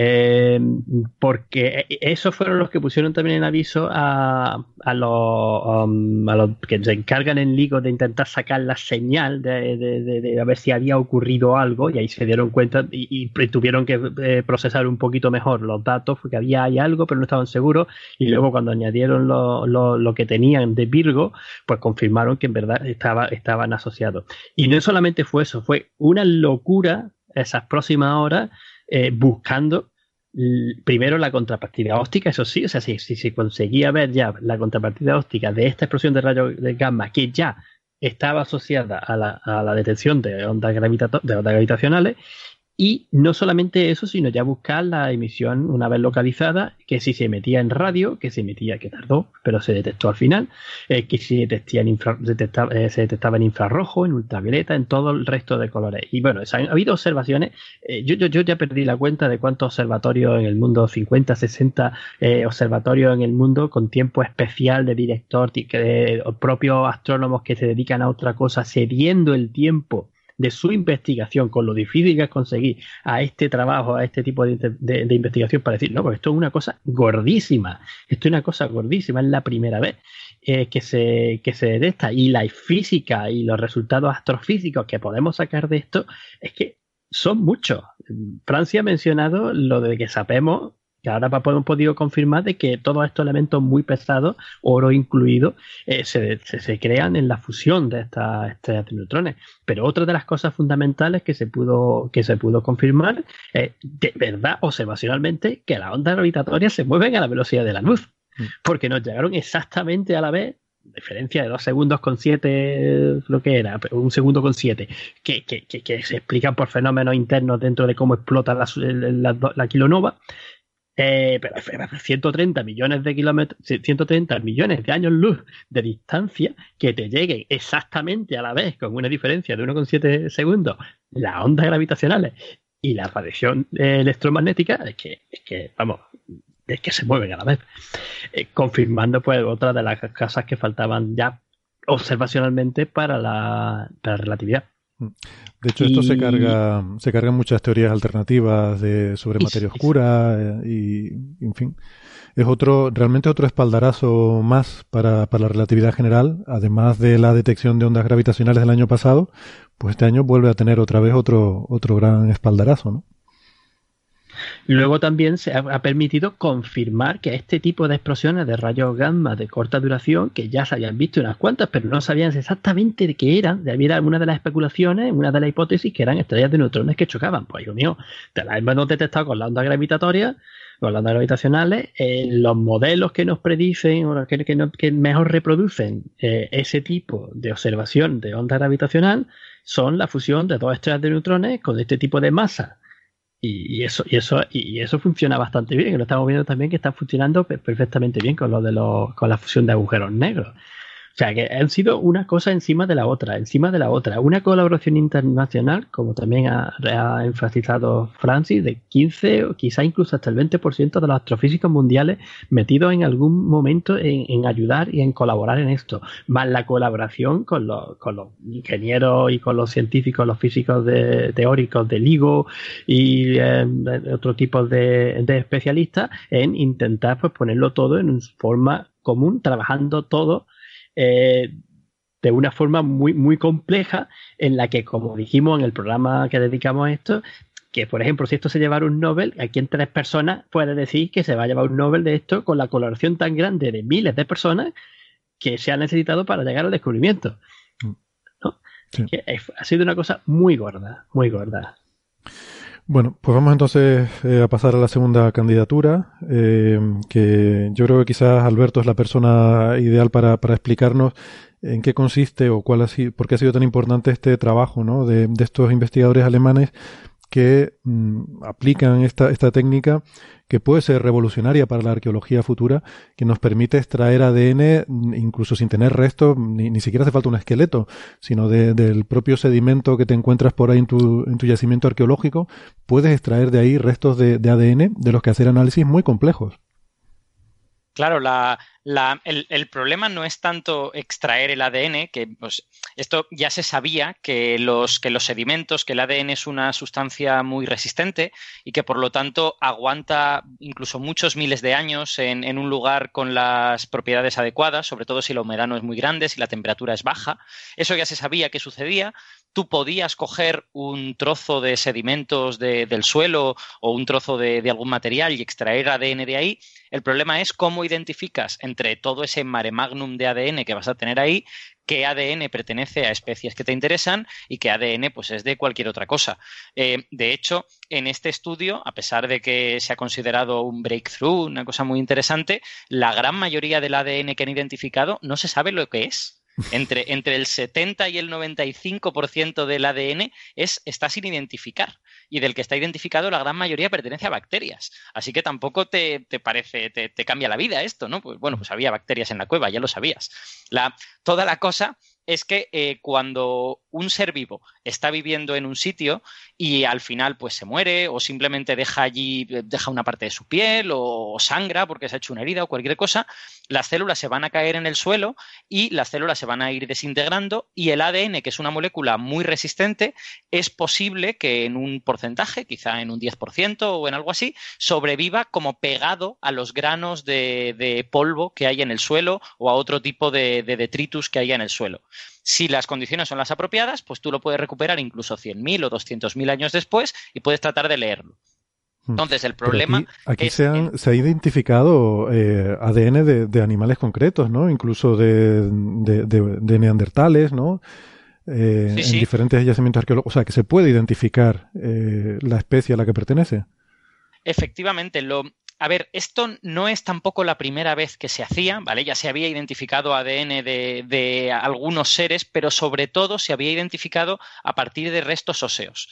Tú tenías eh, restos de huesos eh, que, estaban cerrados y que en su interior podían tener algún, algún resto orgánico, entonces lo pulverizabas, secuenciabas el ADN que había ahí y tratabas de averiguar cosas. Lo que nunca se había conseguido con con el éxito que este artículo ha demostrado, es hacerlo sin necesidad de tener restos biológicos concretos, ¿no? Simplemente a partir de materia que puede parecer detritus, pero que a lo mejor pues un animal ha hecho sus necesidades ahí o otro animal se, se ha muerto y se ha descompuesto y ahí te queda ADN. la cosa es pasar de la eh, del cómo se hacía tradicionalmente la identificación del ADN, que es coger los trocitos de ADN y amplificarlos mediante una técnica que se llama PCR, a hacer lo que se llaman librerías de ADN, que es coger los trocitos de ADN y agruparlos por afinidad y luego ya tú vas al grupo de ADN que te interesa y lo secuencias con una técnica muchísimo más precisa que te permite saber mucho más. Entonces, una vez tienes eso, tú lo que haces es comparar con ADN eh, ADN matriz de, cosas que tú ya conoces, por ejemplo, quieres ver si ahí ha habido algún tipo de cánido. Pues empiezas a coger ADN de lobos, ADN de perros, ADN de incluso de algunas especies extintas que puedas tenerlo. Y comparas esta librería de ADN que tú has hecho con esas muestras que, que para ti son como la referencia. Y ves si hay algo similar. Y luego, una vez has encontrado algo que ya es similar, ves en qué cosas se diferencia. Vale, es similar a grandes rasgos, pero fíjate que en, esta, en este nucleótido, en este otro y en este otro hay diferencias. ¿Esto en qué lo convierte? ¿Lo convierte más en un ADN de lobo o más en un ADN de perro? Y así poco a poco vas como afinando el tiro hasta llegar a saber no sé si la especie, pero sí por lo menos, pues quizá el orden o el género del ser vivo que había ahí. Y esto se ha aplicado a antepasados del hombre y se ha aplicado y se ha conseguido unos resultados que son muy sorprendentes, porque en cuevas donde tú sabías que hay sobre todo restos de neandertales, el 80% del ADN homínido que encuentras coincide con neandertales en sus detalles. En cuevas donde tú sabías que sobre todo hay restos de denisovanos, el 80 o el 90% del ADN coincide con, con, lo que tú tienes de ADN denisovano. Entonces, de repente te das cuenta de que algo que parecía un vamos a ver qué tal nos sale, ha salido fantástico. Y te ha encontrado en cada cueva en la que tú sabías que había cierta especie humana y cierta especie animal, te ha encontrado efectivamente eso y no otra cosa. Entonces, yo creo que los propios autores, cuando escribieron este artículo, daba la sensación de que ellos estaban planteándote una prueba de concepto. Estaban planteándote, vamos a ver si esto se puede hacer y qué tal sale. Y en algún momento ellos mismos parecen sorprendidos de lo bien que ha salido, ¿no? Porque efectivamente, en estratos en los que tú sabías que hay cierto tipo de mamífero, encuentras ADN al menos de esa familia. Vale, quizá no puedes llegar a particularizar hasta la especie, pero por lo menos encuentras indicios de que está esa familia. En estratos en los que tú ya sabes que ha aparecido alguna especie humana, de repente, ¡pam!, empiezas a tener ADN asimilable ADN de homininos y todas estas cosas. Entonces, eh, es muy interesante porque ha ofrecido resultados muy positivos, aunque es verdad que todavía no está 100% eh, pulida la técnica, sobre todo porque eh, este artículo se ha hecho con ADN mitocondrial, ya sabéis que en las, en las células hay ADN en los núcleos, pero también hay ADN en las mitocondrias, que son, que son unos orgánulos que se utilizan para producir energía y que fueron bacterias en un momento dado y tienen su propio ADN. El ADN mitocondrial es más fácil de investigar porque es más corto, es muchísimo más corto que el nuclear. Tú en el ADN nuclear te puedes perder, hay muchas variaciones, hay muchas cosas diferentes, es muy largo, pero esto se ha hecho con el ADN mitocondrial, que es más corto y es más fácil de, eh, manejar. A cambio, también te da muchísima menos información. Entonces, ¿cuál será el siguiente paso? El siguiente paso será intentar hacer esto mismo con ADN nuclear y a ver qué pasa. A ver si cuando tú pasas de tener miles de genes a tener eh, millones, pues tienes tanto ruido que te es mucho más difícil identificar cuál es la especie a la que te estás, que estás investigando, ¿no? Entonces, esto se va, va a progresar paso a paso, pero si llegase a ser lo que promete, es decir, que tú coges tierra del suelo y le preguntas a esa tierra qué animales hubo aquí y la máquina te dice la lista de familias o de órdenes que hubo ahí, eso sería una revolución. Claro, porque tú empiezas Sí, sí, justo a eso iba, ¿no? Porque claro, si esta técnica se puede aplicar de forma rutinaria, que no lo sé cuánto de complicada es o qué, qué, tipo de maquinaria necesita, o, pero si es algo que se puede aplicar de forma rutinaria y que mucha gente la pueda empezar a utilizar en diferentes partes del mundo, pues de repente eh, va a abrir una nueva ventana, que yo creo que eh, más que lo que se ha hecho, yo creo que es la expectativa de lo que se puede llegar a hacer con la aplicación, eh, digamos, la aplicación continuada de esta técnica en el futuro, que nos va a dar muchísima información que hasta ahora no teníamos y pues vete tú a saber las cosas que podemos llegar a aprender de ahí, ¿no? Efectivamente, cuando hace un momento hablábamos de la kilonova y todo eso, esos son hechos consumados, ¿no? O sea, es algo que ha sido exitoso y que, y que se ha conseguido observar. Ahora mismo lo que este, este otro trabajo de, del ADN lo que presenta es una técnica que es prometedora y que potencialmente podría darte una cantidad, podría multiplicar por 10 la cantidad de información que tú tienes, porque llegas a cualquier emplazamiento arqueológico, coges muestras de sedimentos de diversas épocas y te vas a tu laboratorio a ver qué te dicen las máquinas que hubo en esas muestras. Y claro, tú no puedes creértelo a pies juntillas de buenas a primeras, seguro que pues te hace falta validación, te hace falta toda, o sea, en la en la situación en la que está ahora mismo esta técnica, tú no podrías hacer eso. Pero si realmente la refinamos, nos creemos mucho los resultados y además tienes algún tipo de resto arqueológico en los, en los estratos para validar, pues de repente tú multiplicas por 10 lo que tú puedes saber de, un emplazamiento arqueológico. Y para eh, origen del hombre y evolución del hombre, que los restos físicos son bastante escasos en general, esto podría ser espectacular. Ahora, hemos de esperar, es una prueba de concepto, como, como he dicho. Yo creo que hay que verla como tal, una prueba de concepto que ha salido muy bien, ha salido quizá inesperadamente bien. Muy bien. De hecho, mira, una cosa más, para eh, los, los autores dicen en el propio artículo que comparan la cantidad de ADN que sacan por miligramo de sustrato con la cantidad de ADN que sacan por miligramo de hueso machacado y les sale no muy inferior, les sale un 20 o 30% inferior. Y eso a ellos mismos les sorprende. Dicen, ¿cómo es posible que en la Tierra acabemos teniendo tanto ADN como en el hueso, no? Claro, tiene trampa porque en la Tierra lo que tienes es ADN de un montón de cosas mezcladas y lo has de filtrar muy bien, mientras que en el hueso está mucho más, está mucho más concentrado lo de la especie que tú estás buscando. Pero aún así es sorprendente, ¿no? Que, lo prevalente que es el ADN, los muchos miles de años que puede aguantar y tú lo puedes recoger y lo puedes leer. Sí, del orden de 100.000 años, ¿no? ponía que se puede llegar a explorar con esta técnica en condiciones ideales, eh, las simulaciones y tal te dicen que el ADN podría sobrevivir un millón de años, pero eso es en condiciones muy ideales, de, humedad extremadamente baja y temperaturas también bastante bajas. Aquí, en condiciones de, campo, digamos, podríamos irnos unos cientos de miles de años atrás. No sabemos todavía cuántos, habrá, habrá que verlo. En este artículo, eh, la muestra más antigua que, tienen es de, me parece, tienen una de 500.000 años, pero de la cual han sacado muy poco, y luego tienen otra de 150.000 años. O sea que, bueno, estamos ahí. En, 100.000 años podemos estar en las condiciones actuales. Veremos si luego a lo mejor se puede tirar un poquito más para atrás. Vale. Bien, el tercer finalista es el descubrimiento del objeto interestelar Oumuamua, que, mm, bueno, pues tiene, ha, sido una historia un poco curiosa, ¿no? En principio se pensó que era un cometa, eh, la, astrometría luego pues nos indicó que tenía una órbita hiperbólica, con lo cual su origen tenía que ser de fuera del sistema solar y de hecho no quedará atrapado en un sistema solar, sino que una vez que ha pasado por el Sol, pues eh, en fin, continúa su camino en el espacio interestelar y se perderá para siempre en el espacio pero eh, resultó que este, este objeto no tiene una, una coma y una cola cometaria, eh, con lo cual, pues parece ser más bien una morfología de tipo asteroide, lo cual es muy sorprendente, porque uno esperaría que si te encuentras un objeto interestelar, lo, lo, lo plausible o lo razonable sería esperar que sea un objeto cometario, no un objeto tipo asteroide. Recordemos que la diferencia básicamente es que eh, en el universo el agua es muy abundante, ¿vale? Porque el hidrógeno es el elemento más abundante, el oxígeno es el tercero más abundante y se quieren mucho. El hidrógeno y el oxígeno se, atraen mucho y forman agua muy rápidamente.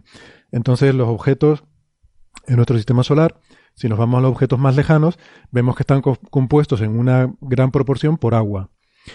Eh, entonces son objetos que están recubiertos de una capa de hielo y son cometarios porque cuando se acercan al Sol, ese hielo se, sublima, se evapora muy rápidamente y forma esta envoltura, que es lo que es la coma y la cola del cometa, ¿no?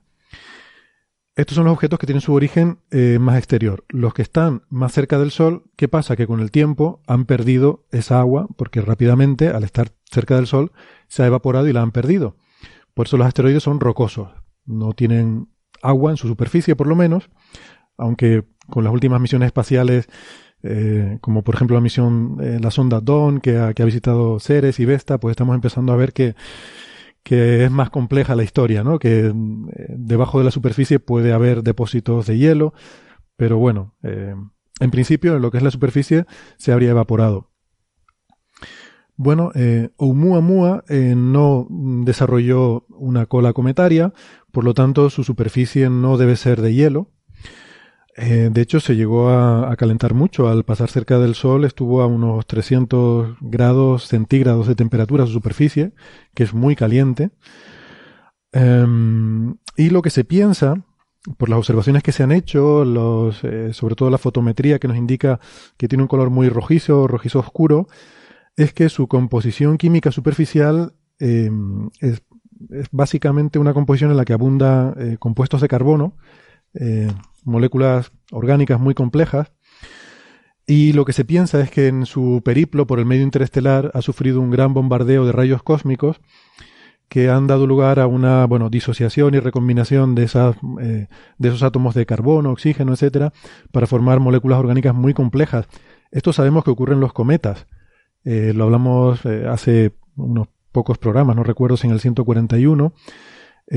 nos contaba Javier Licandro cómo el, cometa este Churyumov-Gerasimenko pues tiene una, una envoltura importante de materiales orgánicos y que se piensa que lo que ocurre es que eh, las moléculas eh, son, son eh, bueno, se, rompen por la radiación ultravioleta del Sol y luego el, carbono tiende a formar, cuando, cuando, se, cuando se juntan diferentes moléculas, tiende a formar moléculas complejas orgánicas, ¿no? Entonces, en este caso, pues probablemente el bombardeo de rayos cósmicos habría jugado el papel que hacen los cometas el, la radiación ultravioleta solar y habría dado lugar a este recubrimiento, a, esta, esta concha posiblemente bastante espesa, de, o esta capa bastante espesa de material de orgánicos complejos alrededor de este, de este objeto. Entonces, bueno, tiene algunas características en este sentido como las de un asteroide, aunque con ese recubrimiento orgánico que parece más de un cometa, pero sin llegar a desarrollar propiedades cometarias, ¿no? Como una cola. O sea que es un poco, es un objeto un poco peculiar. Aunque parece ser que se conocen también algunos eh, similares en el sistema solar, ¿no? Y luego la otra peculiaridad que se vio también muy rápidamente con la, con la astrometría, perdón, con la fotometría, es que em, tiene, tiene una forma muy alargada. Tiene una forma como de un pepino. en principio, aunque esto hay que recordar que no es una observación directa, es una interpretación basada en modelos, y es una interpretación que tiene que ver con la fluctuación de su brillo al rotar este objeto, eh, pues según nos da una cara más larga o más corta, la luz que nos refleja varía y tiene fluctuaciones de brillo de un factor 10. Esa es la observación. Y de esas fluctuaciones de brillo, un factor 10, se deduce que eh, no es esférico, no es simétrico, sino que eh, pues en un eje es como 10 veces más, más grande, más alargado que, en otro eje perpendicular.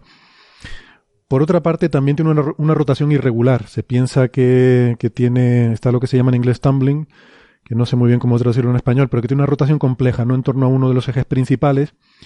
Eh, y entonces por eso su, la, fluctuación, estas fluctuaciones de brillo que observamos son irregulares, pero que parece que, coinciden con un, un periodo de, no recuerdo ahora, ocho horas o algo así aproximadamente de rotación, y que en un objeto con esta, esta forma tan alargada pues sería la responsable de esas fluctuaciones de brillo que observamos. Bueno, en cualquier caso, es la primera vez que podemos observar un objeto de fuera de nuestro sistema solar, que sepamos, que estemos seguros de que un objeto viene de fuera. Además es un objeto que ha, alimentado mucho la imaginación popular porque debido a esta forma alargada, a su procedencia eh, interestelar, pues se ha asociado con, eh, con Rama, eh, ese, esa nave espacial de, de, la novela Cita con Rama de Arthur C. Clarke, y, bueno, pues, No te resistas, Héctor, es rama. Es rama. Pero yo no sé si, yo creo que rama no era rojizo, ¿no? Era un color metálico. A mí me, descoloca un poco el color rojizo de, esto, pero bueno. Y era, y era más grande y, rotaba de otra manera, pero es tan bonito. Sí. esto, la verdad que la forma que rota te da a entender que si es rama, pues le debe haber pasado algo muy chungo para estar ahí dando vueltas, mm, tumbling por el espacio, ¿no? Exacto, ha tenido un accidente. Ha tenido un accidente, alguna colisión. Quizá el rama de las, de las bacterias alienígenas que están alrededor de la estrella de Tabi, yo qué sé. el, rama de las bacterias alienígenas pues será el tamaño de un pepino de verdad. ¿No? Porque eso ya sería gigantesco. Ah, bueno, claro, porque rama, rama era gigantesca, ¿no? Era una, era una nave... Em, Eran 50 kilómetros el, largo, ¿eh? Era una nave ciudad, ¿no? 50 por... 50 por 10 kilómetros, una cosa así. Ah, algo de ese estilo, 50 por 8, por... Sí, por, ahí estaba. Sí, sí, era una nave mundo, ¿no? Mm.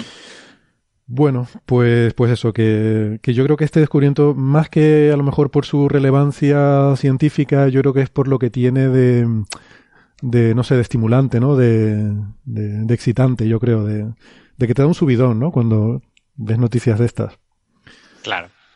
A, mí me parece también bastante impresionante. Y, por, por, eso, porque es que no te da, no, tenemos, no, no tenemos manera ahora mismo de ir a un Muamua y conseguir una muestra o conseguir observarlo en detalle.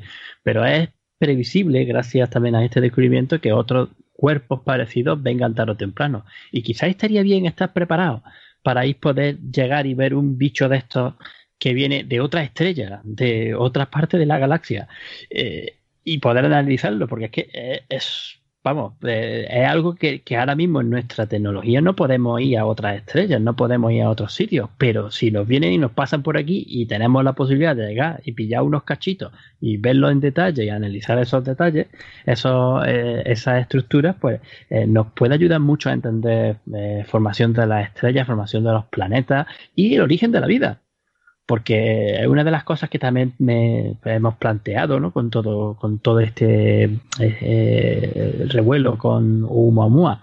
Si este tipo de objeto en esta cubierta orgánica pudiera transportar también algo de vida, algún tipo de vida, y llegar a, a chocar con otro objeto en otro sistema planetario, eh, estaríamos hablando de vida que es capaz de moverse ya no en un sistema solar, como quizás también ha podido pasar en, otros sistemas solares, eh, o, incluso aquí en, el sistema solar, sino eh, entre distintas estrellas, entre distintos sistemas planetarios. Y a mí ese pensamiento, la verdad, que se me ponen los pelos de punta de pensar eso.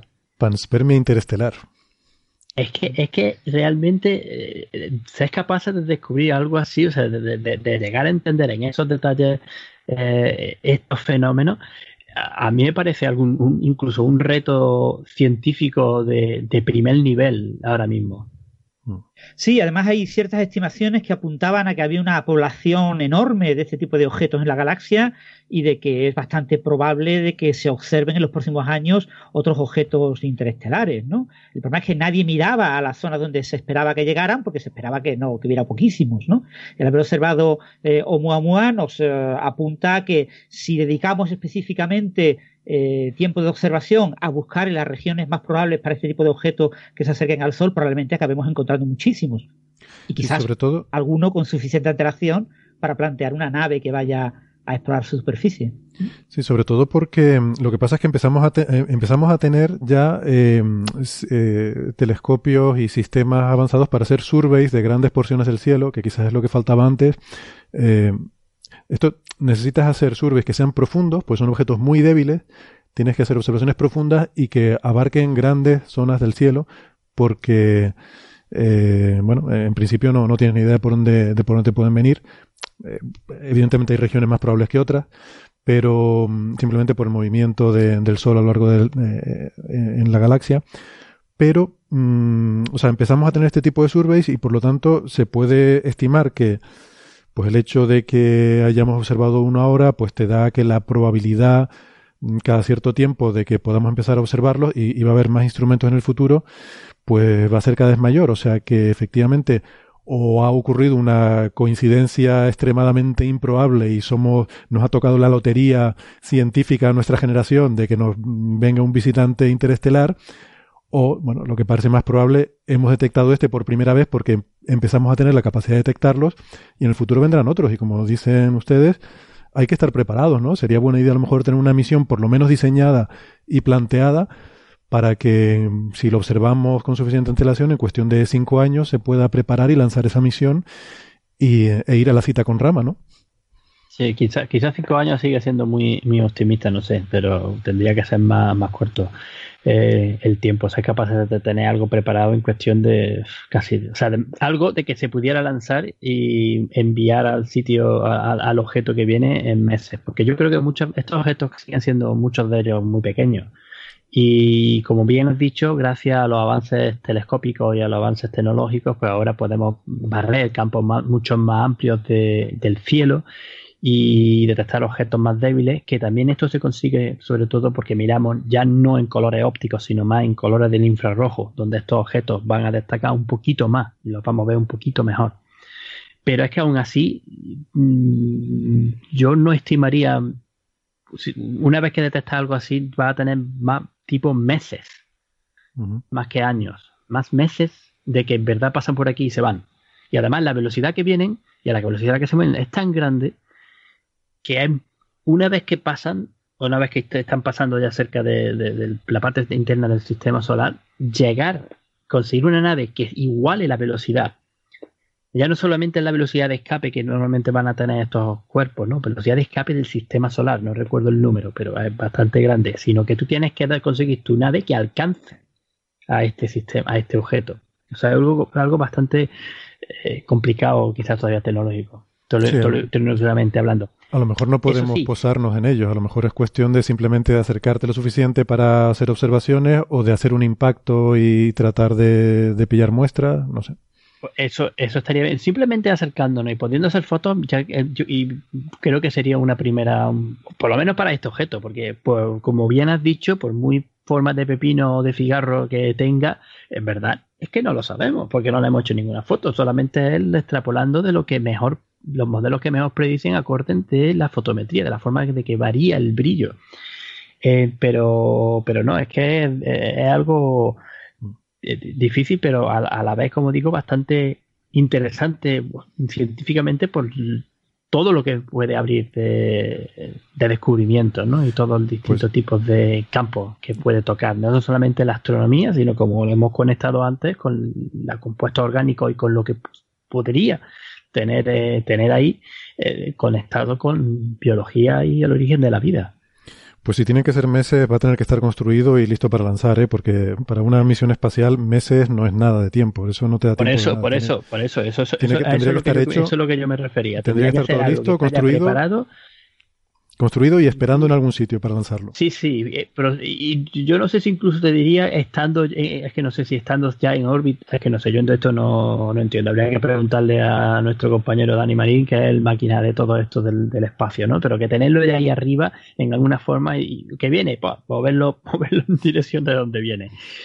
Y, lo, otro que quería apuntar y que antes de que se me vuelva a olvidar, porque se me ha pasado ya dos veces, que sí, que hemos tenido suerte con que Oumuamua acaba de visitarnos y está por y está por aquí, hemos comprobado y sabemos que es un objeto que viene de fuera del sistema solar.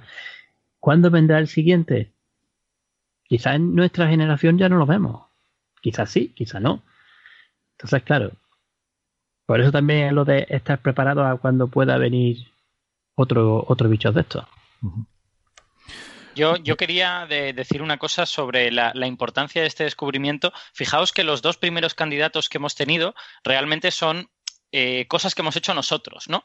Somos, son descubrimientos que hemos hecho pues a fuerza de trabajo y de observar bien y tal, pues hemos llegado a, hacer esos, esos dos trabajos. Sin embargo, Oumuamua es una de estas cosas que la naturaleza nos ha dado, que simplemente estábamos ahí y de repente, ¡pam!, aparece. Es uno de estos descubrimientos que son bonitos en ese sentido, ¿no? En el sentido mm. de que no lo esperábamos y la naturaleza ha decidido, mira, toma, un objeto interestelar.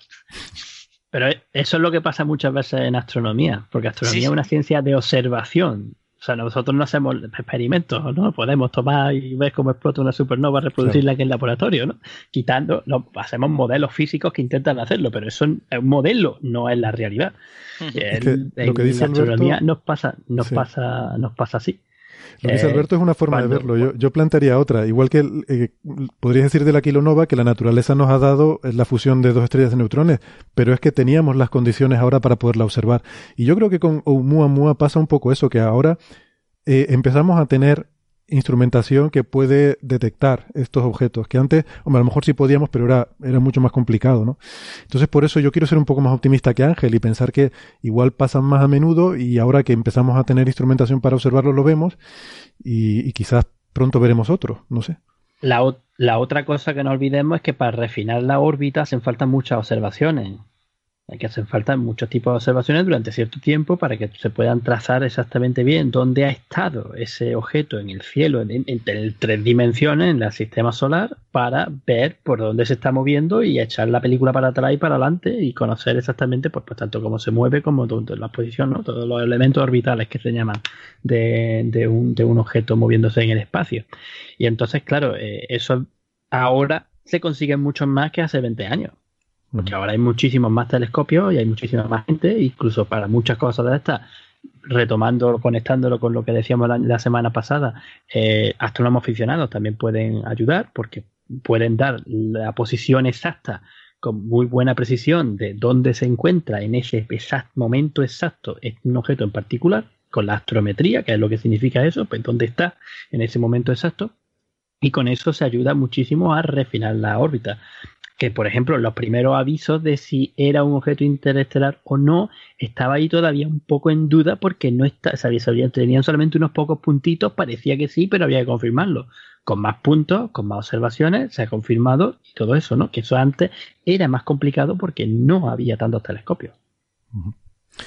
Bien, y vamos a pasar ya entonces a la última candidatura para el premio Señal, que es la de eh, la de Baron, Norman y, Barrett por eh, esta propuesta nueva eh, filogenia de los dinosaurios. A ver, esto sería una gran revolución. Quiero decir que toda la vida, esto es el tipo de cosas que cambian los libros de texto, ¿no? Los libros de, que, con los que estudian los niños en el colegio. Em, toda la vida, pues hemos tenido este, este árbol de, de, la vida y lo que estamos hablando aquí es de cambiar eso un poco, ¿no? Por lo menos algunas ramas de ese árbol. Me parece muy espectacular, Alberto. Pues sí, la verdad es que es un, es un trabajo muy interesante, pero yo creo que de todos eh, los que hemos presentado a los premios Señal, es el que más eh, cuidado hay que tener, ¿no? Porque es el que más eh, confirmación requiere por parte de la comunidad. para que los, oyentes que no, que no sean super frikis de dinosaurios sepan más o menos de qué estamos hablando, los, los dinosaurios se han dividido tradicionalmente en dos grandes familias, en dos grandes grupos, que son los saurisquios y los ornitisquios dependiendo de cómo sea los huesos de su cadera, de cómo están colocados geométricamente. En, en, los saurisquios la cadera tiene cierto parecido con la de los reptiles modernos y en los ornitisquios la cadera tiene cierto parecido con la de las aves modernas. Y básicamente la, única diferencia es un hueso, el, isquion, el ilion, no, el pubis, perdón, el, el, pubis que en el caso de las caderas de reptil, de los saurisquios, apunta hacia adelante, en realidad más bien hacia abajo y un poquito hacia adelante, mientras que en el caso de las caderas de ave apunta hacia abajo y hacia atrás y va paralelo al isquion, que es otro, que es otro hueso de la cadera. Entonces tú las ves y claramente son dos tipos de cadera muy distintos. Entonces, cuando. Pero, sí. pero una pregunta. Eh, o sea, ¿se puede decir que los reptiles eh, actuales descienden o están emparentados con los dinosaurios que son saurisquios y las aves están emparentadas, las aves actuales, con los dinosaurios que son ornitisquios o no? Esa es la. Es que eso es parte de la cuestión, pero los. Es, es una cosa muy graciosa. Los parientes dinosaurios más cercanos de las aves son saurisquios, no son ornitisquios. lo, cual demuestra, lo cual demuestra que había eh, cierta plasticidad en ese sentido, ¿no? Que no estoy muy seguro de, cuál será el, la ruta metabólica que lleva durante el desarrollo a, a, ubicar los huesos de la cadera, pero había cierta plasticidad, porque parientes cercanos de las aves tenían cadera de reptil y los que tenían cadera de ave, sin embargo, son parientes bastante más lejanos.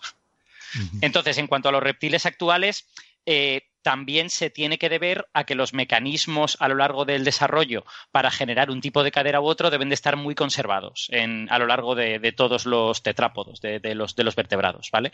Entonces, eh, los reptiles están emparentados con los dinosaurios, pero menos emparentados que las aves. cualquier ave está más emparentada con cualquier dinosaurio, con cadera de reptil o con cadera de ave, con cualquiera de los dos, que los reptiles actuales, que están relativamente lejos en ese sentido. Más que un lagarto, incluso, por ejemplo. Sí, sí, es que están, están bastante lejos. O sea, quiero decir, no muy, muy, muy, muy lejos, pero están bastante lejos, efectivamente. Eh, entonces, yo entiendo que si las caderas tienen esa forma, es más bien porque eh, durante el desarrollo es sencillo conseguir esas dos formas, mucho más que porque eh, la consigues una vez y ya se te queda necesariamente en esa, en esa posición. Sin embargo, en el siglo XIX, cuando se observaron los fósiles de muchos dinosaurios, pues la gente veía dinosaurios con cadera de reptil y dinosaurios con cadera de ave, y lo lógico era decir, pues tienen que ser dos familias diferentes, ¿no? Si, si unos claramente tienen un tipo de cadera y otros claramente tienen otro, pues debe de ser que son dos familias diferentes. Entonces, eso se ha considerado algo razonable hasta este año y este año ha salido este trabajo de Baron y colaboradores en la revista Nature, en el que lo que han hecho es analizar eh, diversas características morfológicas de los dinosaurios. En concreto, han analizado 457 caracteres diferentes, cosas del tipo, os voy a leer del artículo, eh, que haya un foramen premaxilar anterior localizado en el interior de la fosa narial. Yo, eh, como no soy un experto en, anatomía y en, y, en, esqueletos, no estoy muy seguro de lo que son estas cosas. Pero vamos, a mí me ha quedado clarísimo todo. Son, son, rasgos muy bien definidos, ¿no? Cosas del tipo, ¿cuál es la proporción entre tal hueso y tal otro hueso? ¿Existe una cresta de este tipo en este hueso o no existe una cresta? Cosas de ese estilo, pues hay 457 preguntas de ese tipo que se ha hecho para diversas familias de dinosaurios. En concreto creo que son 74, efectivamente. 74 taxones diferentes de dinosaurios que cubren, desde luego, eh, todo, gran parte de los saurisquios y prácticamente todos los ornitisquios también. Eh, entonces, una vez tú tienes respondidas las 400 y pico preguntas para todos estos taxones, lo que haces es darle esa información a un programa de ordenador. Y el programa de ordenador te hace la familia, el árbol filogenético más razonable dadas esas respuestas, suponiendo que los que los taxones que tengan respuestas parecidas, pues deberían estar más emparentados que los que tengan respuestas muy diferentes. Entonces, con, todo ese, ese, material, que es una cantidad de datos espectacular, que estos autores han recopilado en museos de todo el mundo, han hecho, a nivel de recopilación, han hecho un trabajo extraordinario, que ahí está. Entonces, tú se lo das a un programa de ordenador y le preguntas. Y el programa de ordenador, pues resulta que en lugar de contestarte los dos grupos clásicos de dinosaurios, te ha contestado tres, en los que por un lado tienes eh, una parte importante de los saurisquios, por otro lado tienes un grupo grande que incluye a todos los ornitisquios y a la parte de los saurisquios en las que se incluyen las aves. Y eso tiene cierto sentido, ¿no? Porque estaría diciendo los dinosaurios con cadera de ave están más cercanamente emparentados con la parte de los dinosaurios de la que salieron las aves que con los que tienen cadera de reptil, a pesar de que esa parte de la que salieron las aves, algunos dinosaurios terminaron teniendo caderas similares a las de los reptiles. Es un, es un razonamiento curioso en el que pasas de dos grupos a tres, en las que los ornitisquios y los terópodos, que son estos de los que salieron las aves, están más emparentados que el resto de los saurisquios. Hmm. Ahora, dicho esto, ¿cuáles, cuáles son los, los problemas que tiene esto? Pues problema número uno es que tú no puedes cambiar radicalmente el árbol filogenético de los dinosaurios solo por una serie de preguntas y un programa ordenador. Necesitas pruebas un poquito más sólidas, necesitas averiguar por qué la cadera evolucionó de estas maneras divergentes, ¿vale? Porque en, en una rama te dio cadera de ave, en otra te dio cadera de reptil y luego volvió a la cadera de ave dentro de esa misma rama y ese tipo de preguntas no están respondidas en este artículo ni pretende estarlo. Ese artículo no pretende hacer esto. Entonces, hay una serie de preguntas que, hay que responder para entender bien esto. Y luego hay otro pequeño problema, que es que este es un análisis morfológico. Eh, hoy en día nosotros hacemos muchos análisis genéticos. Los análisis genéticos son muy fiables porque tú tienes ahí los genes y, los genes son un, eh, son un registro muy bueno de cómo ha evolucionado una especie. La morfología te puede engañar cosas parecidas morfológicamente pueden estar muy separadas filogenéticamente, como esto que hemos dicho hace un momento de los reptiles, ¿no? que tienen cadera de reptil y sin embargo están más lejanamente emparentados con estos dinosaurios. Entonces, la morfología hay que tener cuidadín con ella, porque puede engañarte en un, en un momento dado. Y hay gente que ha criticado que la elección de estos 457 rasgos, aunque sean muchos, algunos de ellos están elegidos de manera que favorecen esta hipótesis que el programa de ordenador termina encontrando. Entonces, hay, una cierta discusión en la comunidad y por ahora la comunidad se muestra un poquito reticente a aceptar esta nueva clasificación como un hecho. Pero es lo que yo digo, o sea, hay una serie de preguntas que hay que responder y yo entiendo que la gente intentará responderlas o bien para actuar a favor de esta nueva clasificación o bien para refutarla. Y lo veremos en los próximos tiempos. No, posiblemente a lo mejor ni siquiera tardemos 10 eh, años en saberlo, sino en los próximos años a lo mejor tenemos noticias nuevas. En cualquier caso, es muy interesante, ¿no? Que pasan 150 años y alguien puede hacer una recopilación de datos fantástica, que yo creo que eso nadie lo niega, y a partir de ahí decir, oye, es posible que nos hayamos estado equivocando durante 150 años, ¿no? Eso está muy bien. Vale. Sí, en ese sentido, esta, esta noticia es de las más polémicas que hemos comentado, porque mm. Eh, de hecho, varios expertos han criticado mucho este trabajo ¿no? y consideran que, no se puede ser tan radical. ¿no? En este sentido, en Nature le pasa como le pasaba antiguamente con la astronomía, antes de que se hiciera Nature Astronomy. Eh, en Nature se publican muchos trabajos de este tipo porque son los que producen citas y es lo que realmente interesa a la revista. ¿no? Entonces, en este caso, este trabajo eh, tiene toda la pinta de que va a ser muy, muy polémico en los próximos años y que va a generar mucha discusión y mucha argumentación.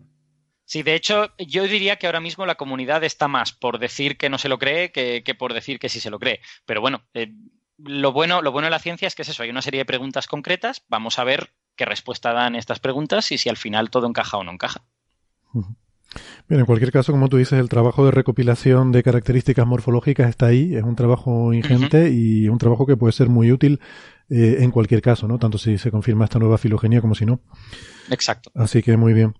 Bueno, pues si quieren con esto eh, concluimos este repaso por las candidaturas al premio Señal y ahora vamos a ir más brevemente a las del, a las del premio Ruido. Yo simplemente quería eh, reiterar eso, que, que, bueno, que hay muchos trabajos muy buenos que nos hubiera gustado incluir aquí, pero que hemos querido hacer una, una selección lo más, lo más breve posible.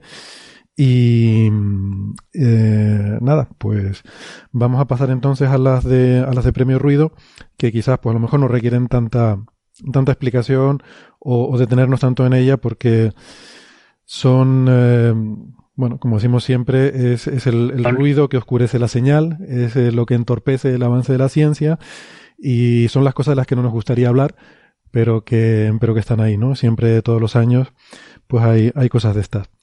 Este año se da una circunstancia más peculiar, histórica, en toda la historia de los premios. Nunca había ocurrido, eh, en, todo, en todo el tiempo que llevamos haciendo estos premios, nunca había ocurrido que un mismo individuo eh, apareciera como finalista por dos trabajos diferentes, ¿no? Esto nos da una idea del nivel de, Javier Cárdenas en este sentido, que, eh, bueno, hay un primer, una primera candidatura que tiene que ver con la defensa que hace del movimiento antivacunas en su programa, creo que en Europa FM, un programa que tiene más de un millón de oyentes. Eh, bueno, y claro, aquí hace el típico juego sucio este que es muy habitual eh, entre la gente que quiere yo creo que sobre todo entre la gente que quiere ganar mucha audiencia, lo vemos por ejemplo también en los, en, los programas de, de, Iker Jiménez, por ejemplo, de lo que se llama el falso debate o el falso equilibrio, ¿no? Cuando tú intentas, mm, intentas mantener una postura de neutralidad y, darles una eh, generar un debate en torno en, torno a un tema presentando en una eh, falsa eh, posición de igualdad dos posturas que realmente no, no están en igualdad. Y en este caso pues pretendía hacer un debate sobre si las vacunas pues son, son buenas o son malas. Y este es un debate que no solo es falso porque no, no están en posición de igualdad estas dos es decir una tontería frente a una verdad sólida y asentada. No las puedes poner al mismo nivel y no puedes decir aquello de, no, bueno, esto es para, en fin, es periodismo de investigación. No, no es periodismo de investigación, es una tontería.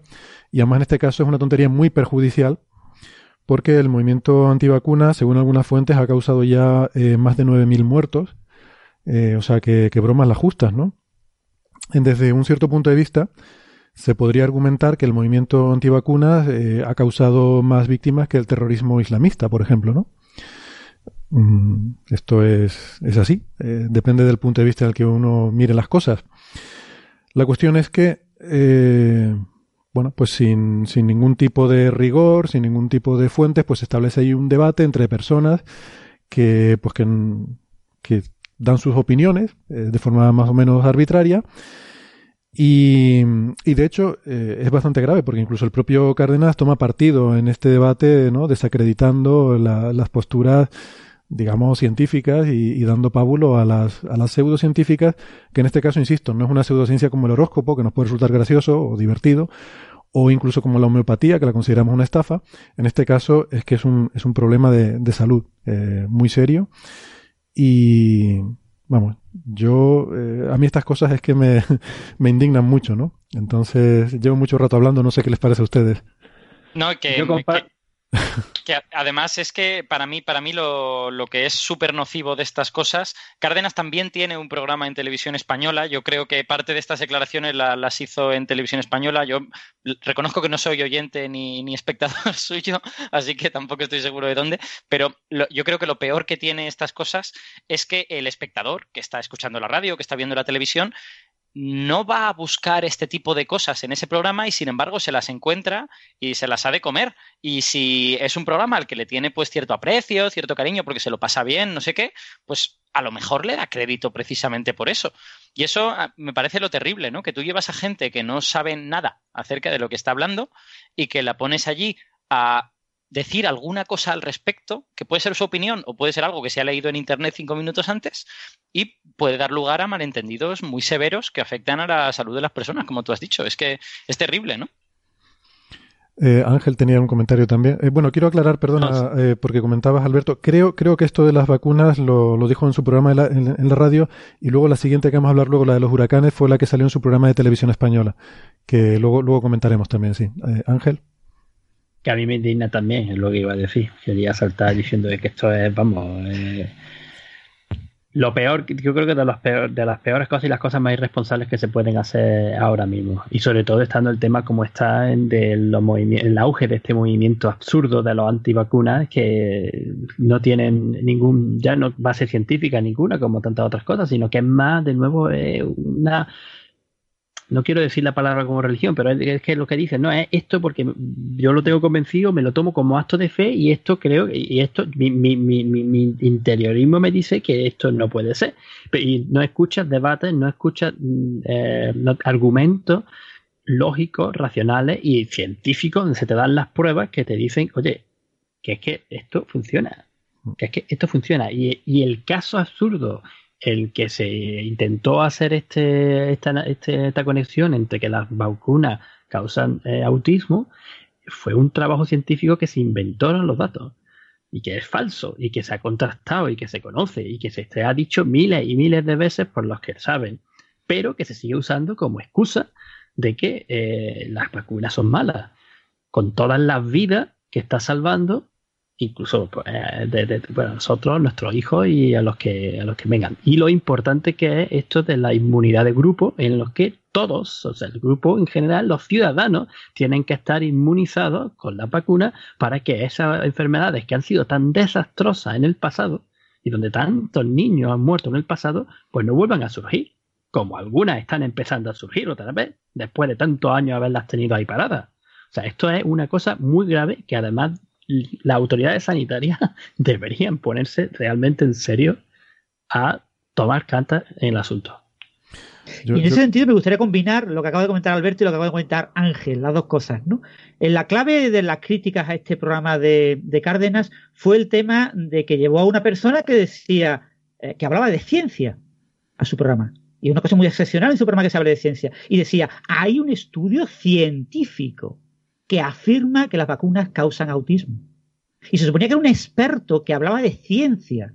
En un programa en el que no se habla de ciencia, se habla de ciencia y se habla de mala ciencia, de ciencia falsa, de fraude científico. Pero nadie dice que eso es un fraude científico. Se hace creer a la gente que eso es correcto y es verdadero, porque va una persona que dice que eso está científicamente demostrado, ¿no? Y lo que está científicamente demostrado es que eso fue un fraude científico, se eh, manipularon los datos, a ese hombre se le echó de su profesión eh, por haber hecho ese tipo de acción, el artículo está retractado, etcétera. Lo que molesta es eso, que de las pocas veces que aparece ciencia en un programa de este tipo que tiene mucha audiencia, eh, aparece mala ciencia vendida como ciencia. Pero por eso digo, porque se le quiere poner en una posición de igualdad frente al otro, ¿no? Y, aparte se menciona un artículo que ha sido desacreditado como fraudulento frente a todo el cuerpo de conocimiento de artículos anteriores y posteriores con, vamos con muchísima más eh, significancia estadística con muchísima nota pero todos esos 10.000 artículos se ignoran y me centro en este que dice lo que yo quiero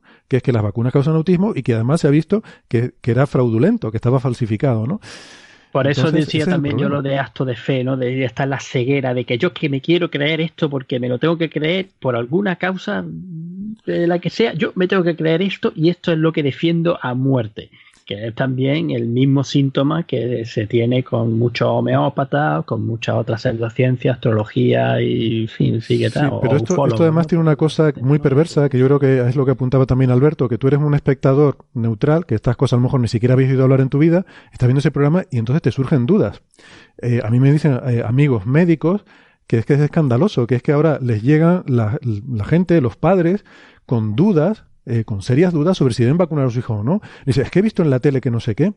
Porque la gente, el ver en la tele que no sé qué o, que le digan en la radio que no sé cuánto, ejerce una influencia muy poderosa. Y sobre todo cuando es un tema que, mm, en fin, que te, que te pone el, ¿cómo se llama? Esto que se llama el, el falso principio de prudencia, ¿no? De decir, uy, por si acaso, pero ¿y si? ¿No? Por si acaso. Mira, y si por si acaso, por si acaso vacúnalo, porque si no se puede morir porque porque el riesgo que corres es mucho mayor cuando no vacunas a, tus hijos, ¿no? Y lo corremos todos, como decía Ángel, es un problema de todos, porque si tú no vacunas a tus hijos, los míos también están en peligro. Em, a, mí, a mí no se me había ocurrido verlo de la manera que lo ha dicho Francis, pero tiene toda la razón. O sea, ¿cuál es el criterio que se escoge para hablar una vez de, ciencia en este programa y contar precisamente esta noticia, ¿no? ¿Es por casualidad, por pura ignorancia? ¿Es porque hay un cálculo de que esto me va a dar, me va a dar más escuchas, me va a dar más clics, me va a dar cierta relevancia porque es algo que, afecta a la salud pública? O sea, eh, y creo que todas estas preguntas están encima de la mesa y que es perfectamente posible que sea un cálculo. Que eso sí, sí, sí, triste haya un troleo por parte de Cárdenas de meter temas polémicos para tener repercusión en redes sociales y quizás conseguir más oyentes, no lo sé. Exacto. Yo creo que está muy motivado para conseguir el premio Ruido y es normal. Lo tengo muy claro. Hombre, lo he intentado dos veces, ¿no? Está, nominado dos veces. Está, doblemente dominado. Antes de pasar de tema, dos cosas rápidas más. Que donde en verdad, cuando he dicho antes de que de verdad la sociedad, la, los organismos responsables deberían tomar cartas en el asunto, eh, quiero poner el ejemplo por de, de, lo que se hace en Australia. Eh, de que, por ejemplo, aquí los niños tienen que estar vacunados. Si no están vacunados, no tus, los padres no van a recibir la subvención económica que se reciben para llevar a los niños a la guardería y al colegio. Y es un pico muy, muy, muy gordo. Es una motivación extra gorda que eso ya se, lleva ya varios años, cinco, cinco años por ahí, ¿no? Porque aquí, desgraciadamente, en este país, en Australia, también ha habido un cierto, un auge bastante gordo de estos movimientos que se embarcan dentro de ecologistas y que son de, antivacunas y volver al naturalismo y cosas de esas. Y sin ir más lejos, hoy, de hace un rato, de hecho, lo he visto en, un tuit de la agencia EFE, eh, los niños nacidos a partir de hoy en Francia tendrán que recibir 11 vacunas de forma obligatoria y no 3 para ser admitidos en la guardería o en la escuela. Y eso es a partir de hoy ley en Francia por el avance que tienen estos, esta gente irresponsable que se basa en cosas completamente no científicas y no probadas en ningún sentido para eh, no vacunar. Ya.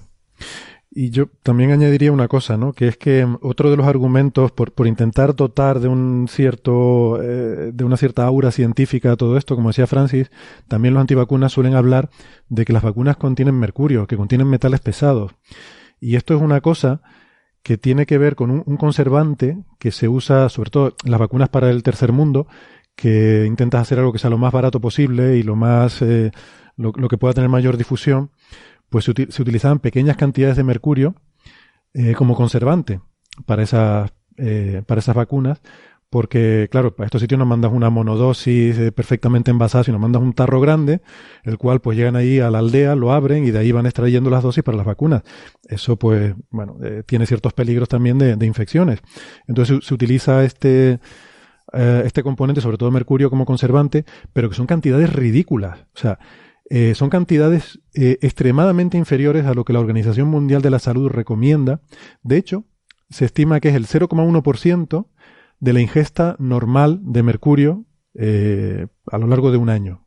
¿Vale? Lo que tienes en, esas, en esas vacunas. Entonces, es algo que es totalmente inocuo. Sin embargo, ha sido tal el revuelo. Si, si, eso es inocuo, la homeopatía todavía es más. Claro, pero, pero quiero decirte que se, utilizaba ese argumento como para decir, es que por eso causa autismo porque tiene mercurio. Em, sin embargo, ha generado tal revuelo mediático que eso se terminó eliminando de, esas vacunas, de esas vacunas. Ya, no tienen mercurio a día de hoy. Y esto lo enarbolan los antivacunas como una victoria suya. Dicen, bueno, independientemente de todo lo demás, aunque estemos equivocados y realmente las vacunas tal, hemos conseguido que se quite ese mercurio tóxico de las vacunas. Yo digo, pues no, porque lo que han conseguido ustedes es que ahora las vacunas no se puedan hacer con ese mercurio, ahora hay que hacerla, ahora las vacunas son más caras. Ahora hay menos suministro de vacunas en el tercer mundo gracias a ustedes. ¿Vale? Porque ese mercurio no era tóxico. Lo que sí es tóxico es no vacunarse y si se ponía eso por un, tema de economía de escala, pues quiere decir que si antes había 100 vacunas eh, para enviar al tercer mundo, pues ahora habrá, yo qué sé, 90, no sé, las que haya. No creo que sea una, una gran diferencia, pero eh, al final habrá habido alguien que se haya quedado sin vacunar porque ahora ya no se hacen con mercurio, sino se hacen con otras cosas, ¿no? Entonces, mm, también me revelo ante el hecho de que enarbolen eso como un éxito de su movimiento pues, pues no. Yo digo que no es un éxito. Pero es que además es que ese es, ese es un razonamiento anticientífico porque se basa en no comprender cuándo las cosas son, son dañinas y cuándo no. Si el, el, hierro que es increíblemente necesario porque lo necesitamos para transportar el oxígeno en nuestra sangre, si tú te tomas grandes cantidades de hierro, te mata, te mueres. O sea, el, hierro es venenoso también, pero si no comes hierro, pues entonces también te mueres. O sea, todas las cosas están en un rango en el que son beneficiosas, en un rango en el que pueden ser perjudiciales y en otro rango en el que no te hacen nada. Y ya está. Exactamente. No hay venenos, hay dosis, ¿no? Es la, Eso es. E, efectivamente.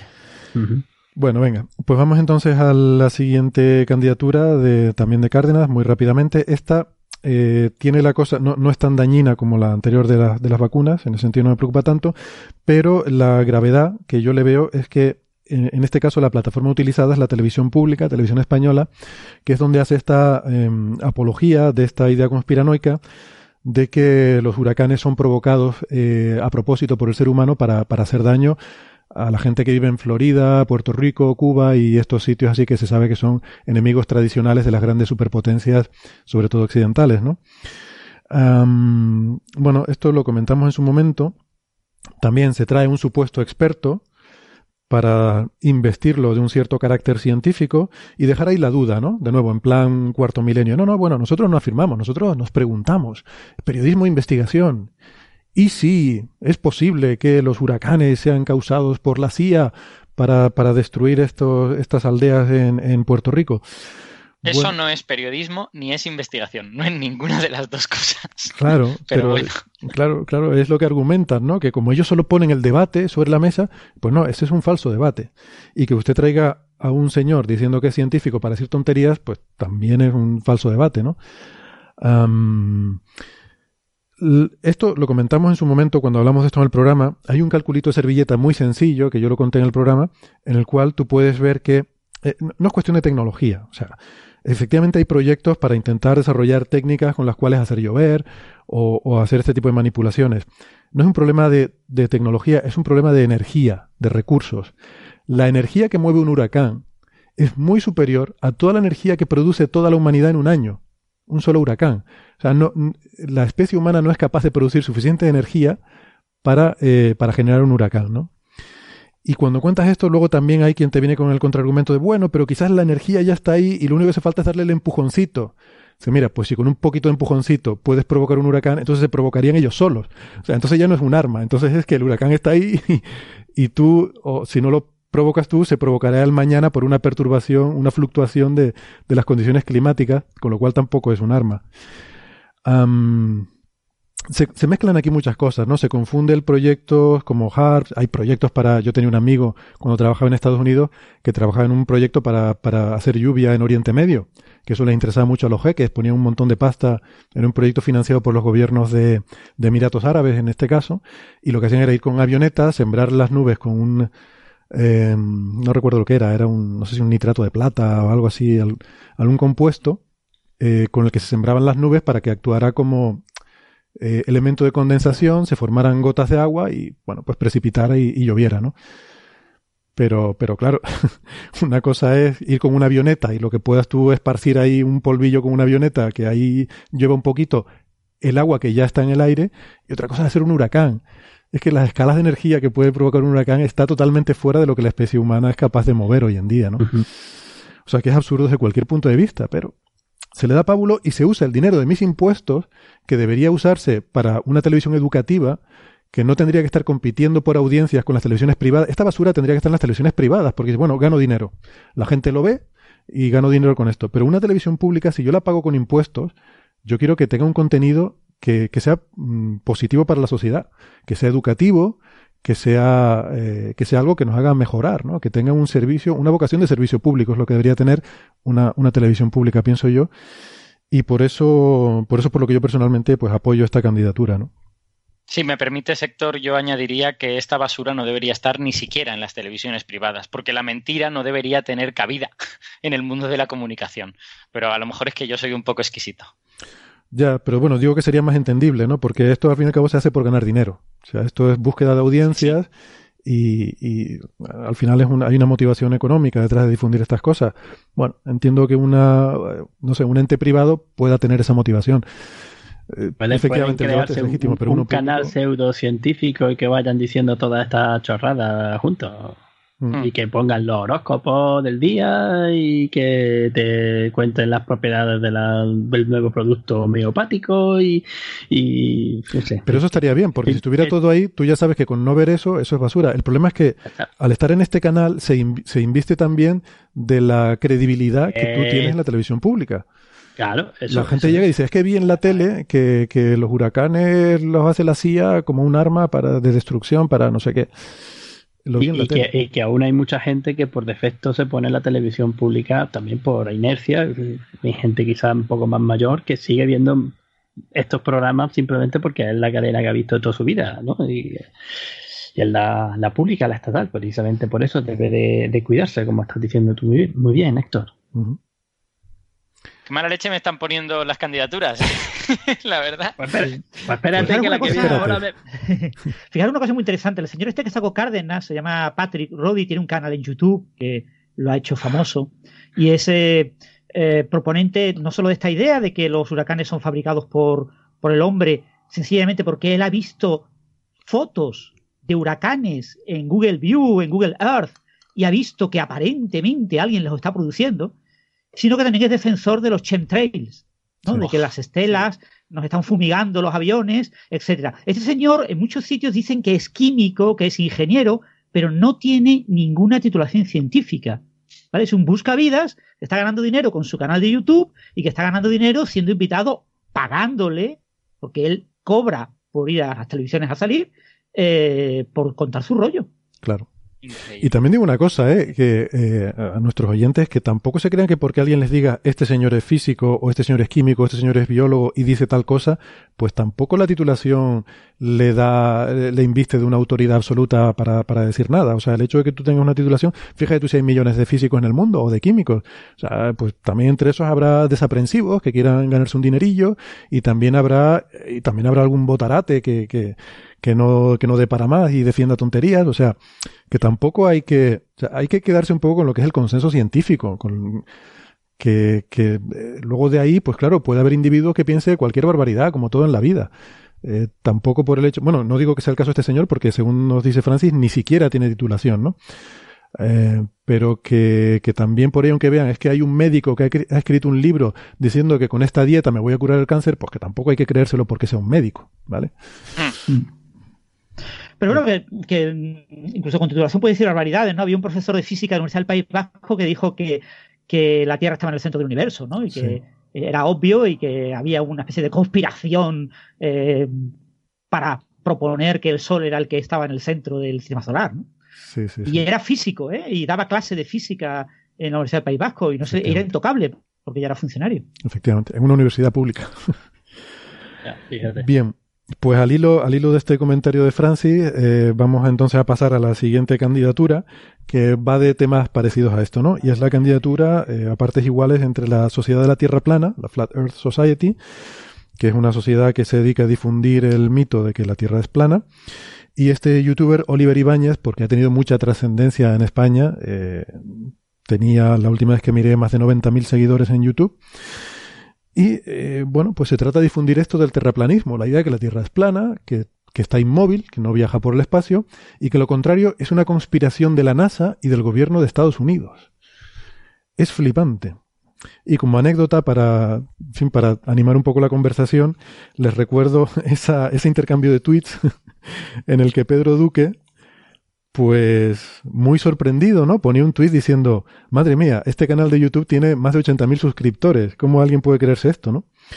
Y le contestó al tal Oliver Ibáñez y, se formó, bueno, eh, hubo una, una respuesta muy encendida de sus seguidores con el hashtag no mientas Duque.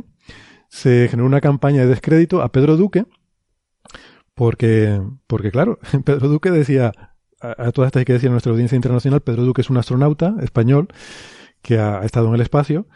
Y Pedro Duque dice que a él le resulta particularmente sorprendente porque él ha visto la Tierra desde el espacio, ¿no? pero esta gente le dicen que es un, que es un mentiroso, que todas las cosas es, eh, todas las fotos que vemos son manipuladas.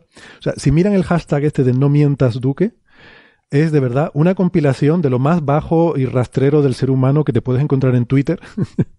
pues, si quieren ver eso, mm, pueden buscar este hashtag no mientas Duque con comentarios realmente, realmente desagradables, ¿no? Y que te, te dan un poco de bajona sobre la especie humana. Pero bueno, esta gente piensa que el, eh, toda esta idea de que la Tierra es redonda, que viene desde, desde, los griegos, ya sabían que era redonda y la habían medido, esférica, y, habían medido su radio y todo, pues, pues resulta que no, que es una conspiración de la NASA. Ahí queda eso. Y fíjate tú. Es que Eratóstenes era de la NASA, ¿no? Eratóstenes era de la NASA. Claro, Los Illuminati, todos son de la NASA. Sí, sí. Luego todo esto está mezclado con los Illuminati. Al final son conspiranoias, ¿no? De todo, que al final nos están engañando y tal. Y. No sé, hay incluso gente famosa, ¿no? Que, que creen estas cosas. Algún jugador de la NBA bastante prominente, Kyrie Irving, por ejemplo, que, que dice que sí, que el gobierno. Se mezcla esto con la desconfianza hacia el gobierno, que por una parte mm, es sano, ¿no? Tener un cierto nivel de desconfianza hacia cualquier tipo de, gobierno, pero, hombre, llevarlo a estos extremos, de que ya no es solo desconfiar del gobierno, es desconfiar de, de, de todo y además de, de, las cosas más básicas que tú te pones a pensar un poquito, no hay forma de reconciliar las cosas que vemos día a día, el sol que sale y se pone, el hecho de que yo esté hablando ahora mismo con Ángel en Sydney y para él sea de noche y para mí de día, o sea, todo eso no se puede reconciliar con un modelo terraplanista, pero les da igual.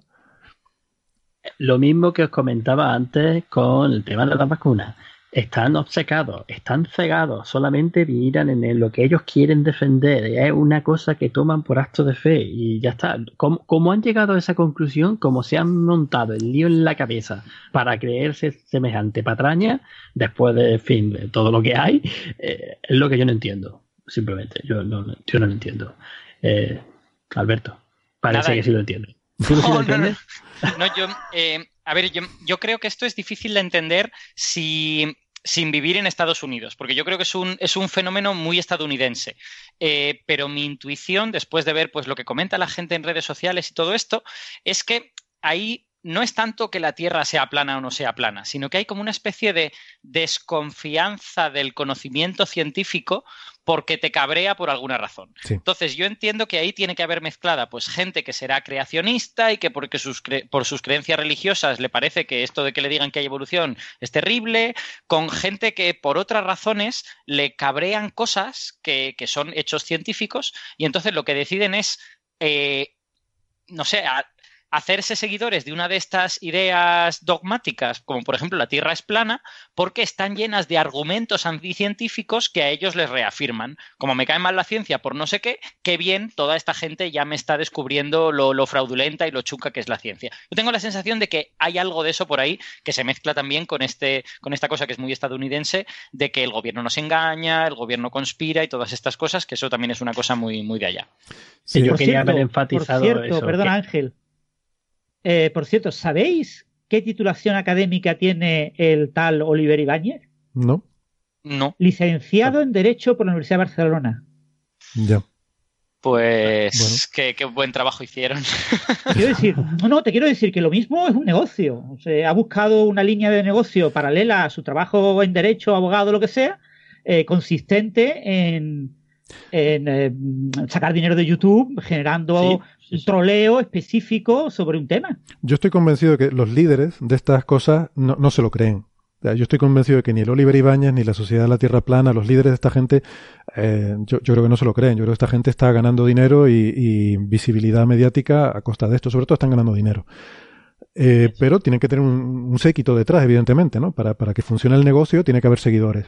Y los seguidores, yo estoy de acuerdo con Alberto en que hay una...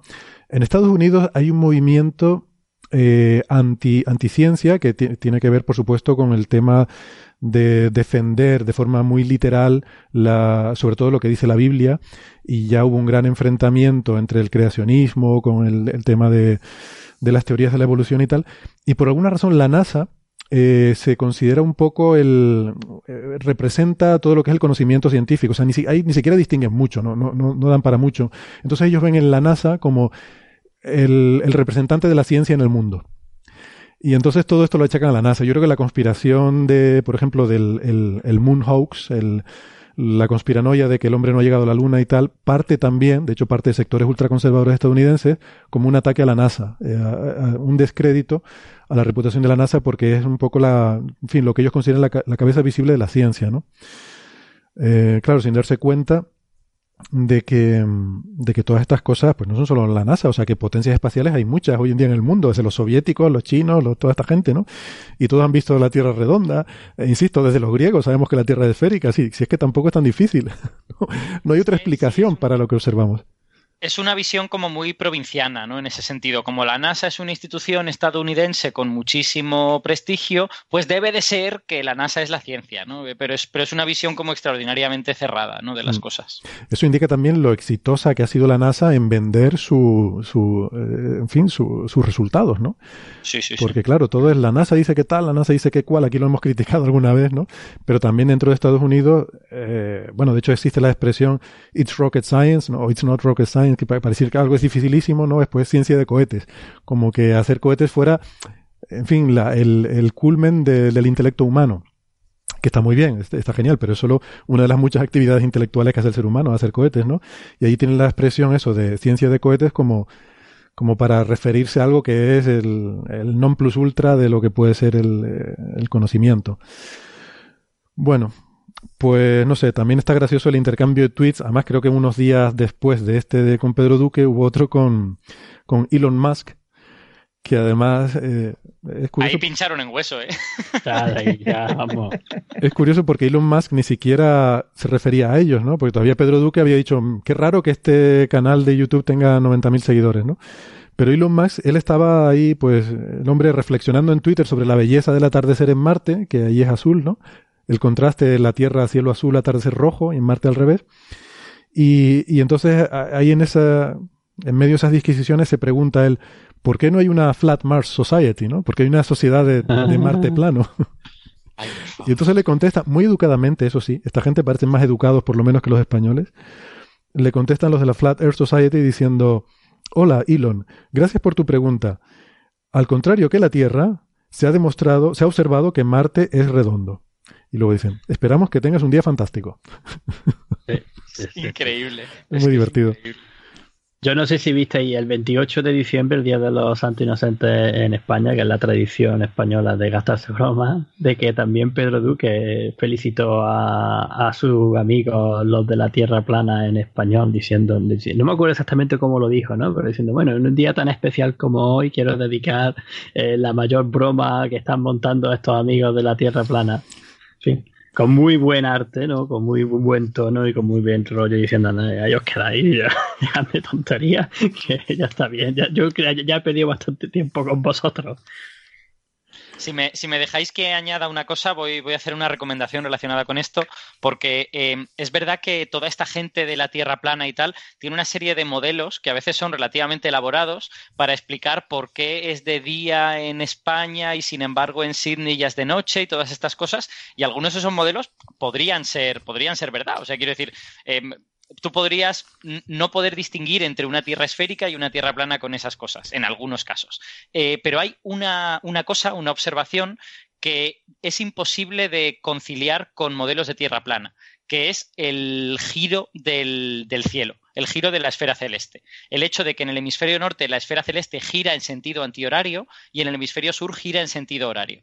Entonces, hay un par de vídeos en YouTube de nuestros amigos Javier Santaolalla y Ricardo García en el que Javi se va al hemisferio norte a hacer una serie de timelapses para ver cómo gira el cielo y Ricardo se va desde el hemisferio sur a hacer una serie de timelapses y entre los dos demuestran que la Tierra es esférica, refutando todos los modelos de Tierra plana de una manera relativamente sencilla y me parece, me parece súper bonito cómo lo hacen. ese es muy bonito, es un argumento muy bonito, pero, pero hay muchos, quiero decir, yo he visto algunos de esos modelos y no se sostienen, o sea, hay muchas cosas, o sea, por ejemplo, el hecho de cómo el Sol eh, va pasando por diferentes zonas horarias en diferentes momentos eh, hasta volver ¿no? a, completar el ciclo, no, no se puede explicar con esos modelos.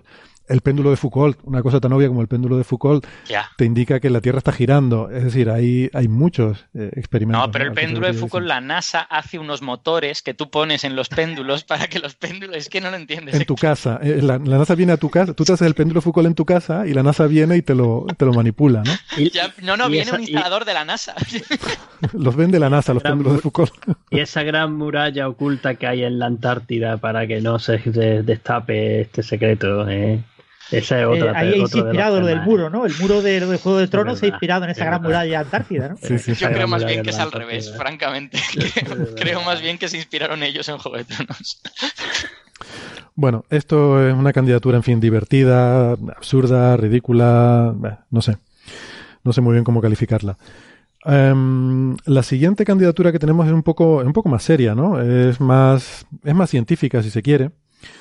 Y, me gustaría comentarlo un poco. Es la que decíamos de unos investigadores del Hospital Universitario de Copenhague que publican un artículo científico que, estoy buscando porque lo tenía en algún sitio y ahora mismo no lo encuentro aquí entre mis papeles, pero ya lo encontraré. Eh, la cuestión es que es un artículo en el que hacían un estudio de pacientes del hospital, de, un número muy grande, y eh, llegaban a la conclusión de que existe un, eh, un aumento en el riesgo de, bueno, de, padecer infarto si tomas determinados antiinflamatorios como el ibuprofeno. Entonces, mm, insisto, se trata de un artículo científico, bien, bien fundamentado, etcétera. Lo que pasa es que mm, a mí personalmente mm, me parece que es una buena candidatura a premio ruido porque este artículo generó una gran alarma social y creo que la forma en la que está escrito, sobre todo la forma en la que está escrito el resumen y las conclusiones, eh, se prestan eh, a, dar esa alarma, ¿no? Y tengo la sospecha de que se hizo así un poco intencionadamente. Eh, insisto por la forma en la que está escrito. Ah, entonces vamos a ver, el, estudio hace un, análisis de varios medicamentos, como digo, antiinflamatorios, sin esteroides, entre los cuales está el ibuprofeno, que es uno de los más utilizados en el mundo. Y em, lo que hacen es que estudian eh, gente que ha sufrido, eh, pues, cardiac arrest, o sea, bueno, eh, infarto. No estoy seguro si infarto es realmente la traducción estrictamente, rigurosamente correcta de cardiac arrest, pero... creo que es como problemas cardiovasculares, ¿no? Es más, más genérico, pero no estoy... Pero arrest es, un, es, una, es una crisis, o sea, es una situación de... O sea, no es que tengas problemas en general, sino que tienes una situación puntual de, un fallo cardíaco. Exacto, pero, pero no tiene por qué ser un infarto de miocardio, digamos, ¿no? Exactamente, creo, que, es... más genérico que eso, sí, sí. Pero es una es un fallo cardíaco, ¿no? Quizás, quizás fallo cardíaco sea la expresión, no estoy muy seguro. Bueno, en cualquier caso, ¿no? Cogen estos pacientes y miren a ver en el pasado cuántos de esos habían tomado estas medicaciones. Esto es importante, el, aclarar esta, esta metodología. En este sentido, este artículo es diferente a otros trabajos que se habían hecho con anterioridad.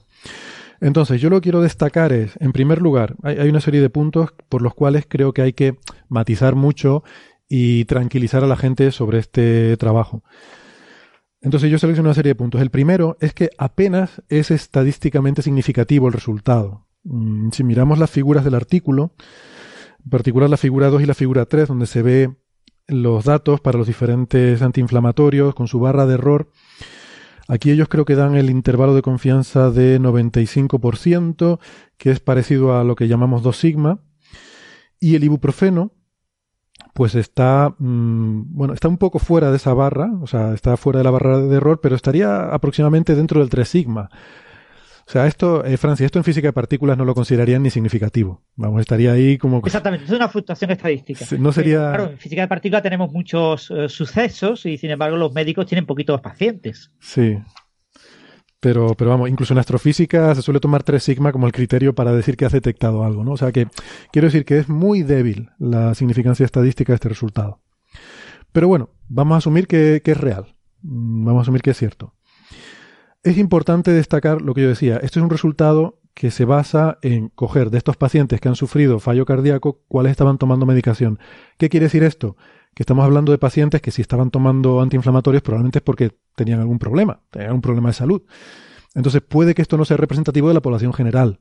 O sea, puede ser que entre esta gente haya aumentado el riesgo de infarto porque ya tenían problemas de salud. Eh, quiere decir que no es que, a lo mejor no es que el ibuprofeno le haya aumentado el riesgo de infarto, sino que a lo mejor estaban tomando ibuprofeno porque padecían algo que hacía que ya de por sí el riesgo de infarto fuera algo mayor. Porque es que hay que decir, es muy ligeramente mayor. Ese es otro aspecto aquí interesante. Entonces, eh, a lo mejor algún problema de salud eh, que tengas, que te haga un poquito mayor el riesgo de, sufrir este problema cardíaco, pues ya se reflejan los resultados, ya te sesga los resultados del artículo. O sea que podría estar sesgado. Eh, digo que es pequeño porque, mm, claro, esta es otra. En algunos titulares que, han salido en artículos de ahí, porque la nota de prensa dice que aumenta un tercio el riesgo de sufrir eh, esta patología cardíaca. Eh, y de hecho he visto algún titular de artículo de prensa que te pone incluso en mayúsculas un tercio entre exclamaciones. Y esto, si tú lo lees y, así sin, sin profundizar mucho, puede dar mucho miedo, puede dar a entender que si tomo esto, mm, tengo un tercio de probabilidades de, sufrir un infarto, pero no es eso. O sea, lo que está diciendo es que si tu riesgo normal es de, sufrir un infarto, pues de 1 entre 10.000 este año, pues que en vez de ser 1 entre 10.000 va a ser 1,3 entre 10.000.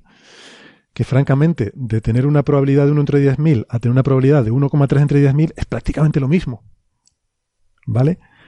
si es una probabilidad pequeña, sigue siendo una probabilidad pequeña tenemos que aprender a poner los riesgos en contexto, ¿no? O sea, todo lo que hacemos o dejamos de hacer conlleva un riesgo.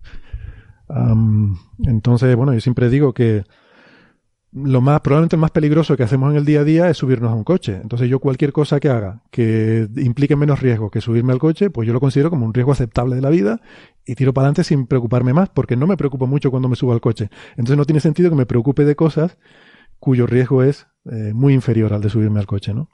E, e, esto ya lo has comentado a raíz de otro estudio alguna, alguna que otra vez, ¿eh? porque además es importante señalarlo, ¿eh? es importante.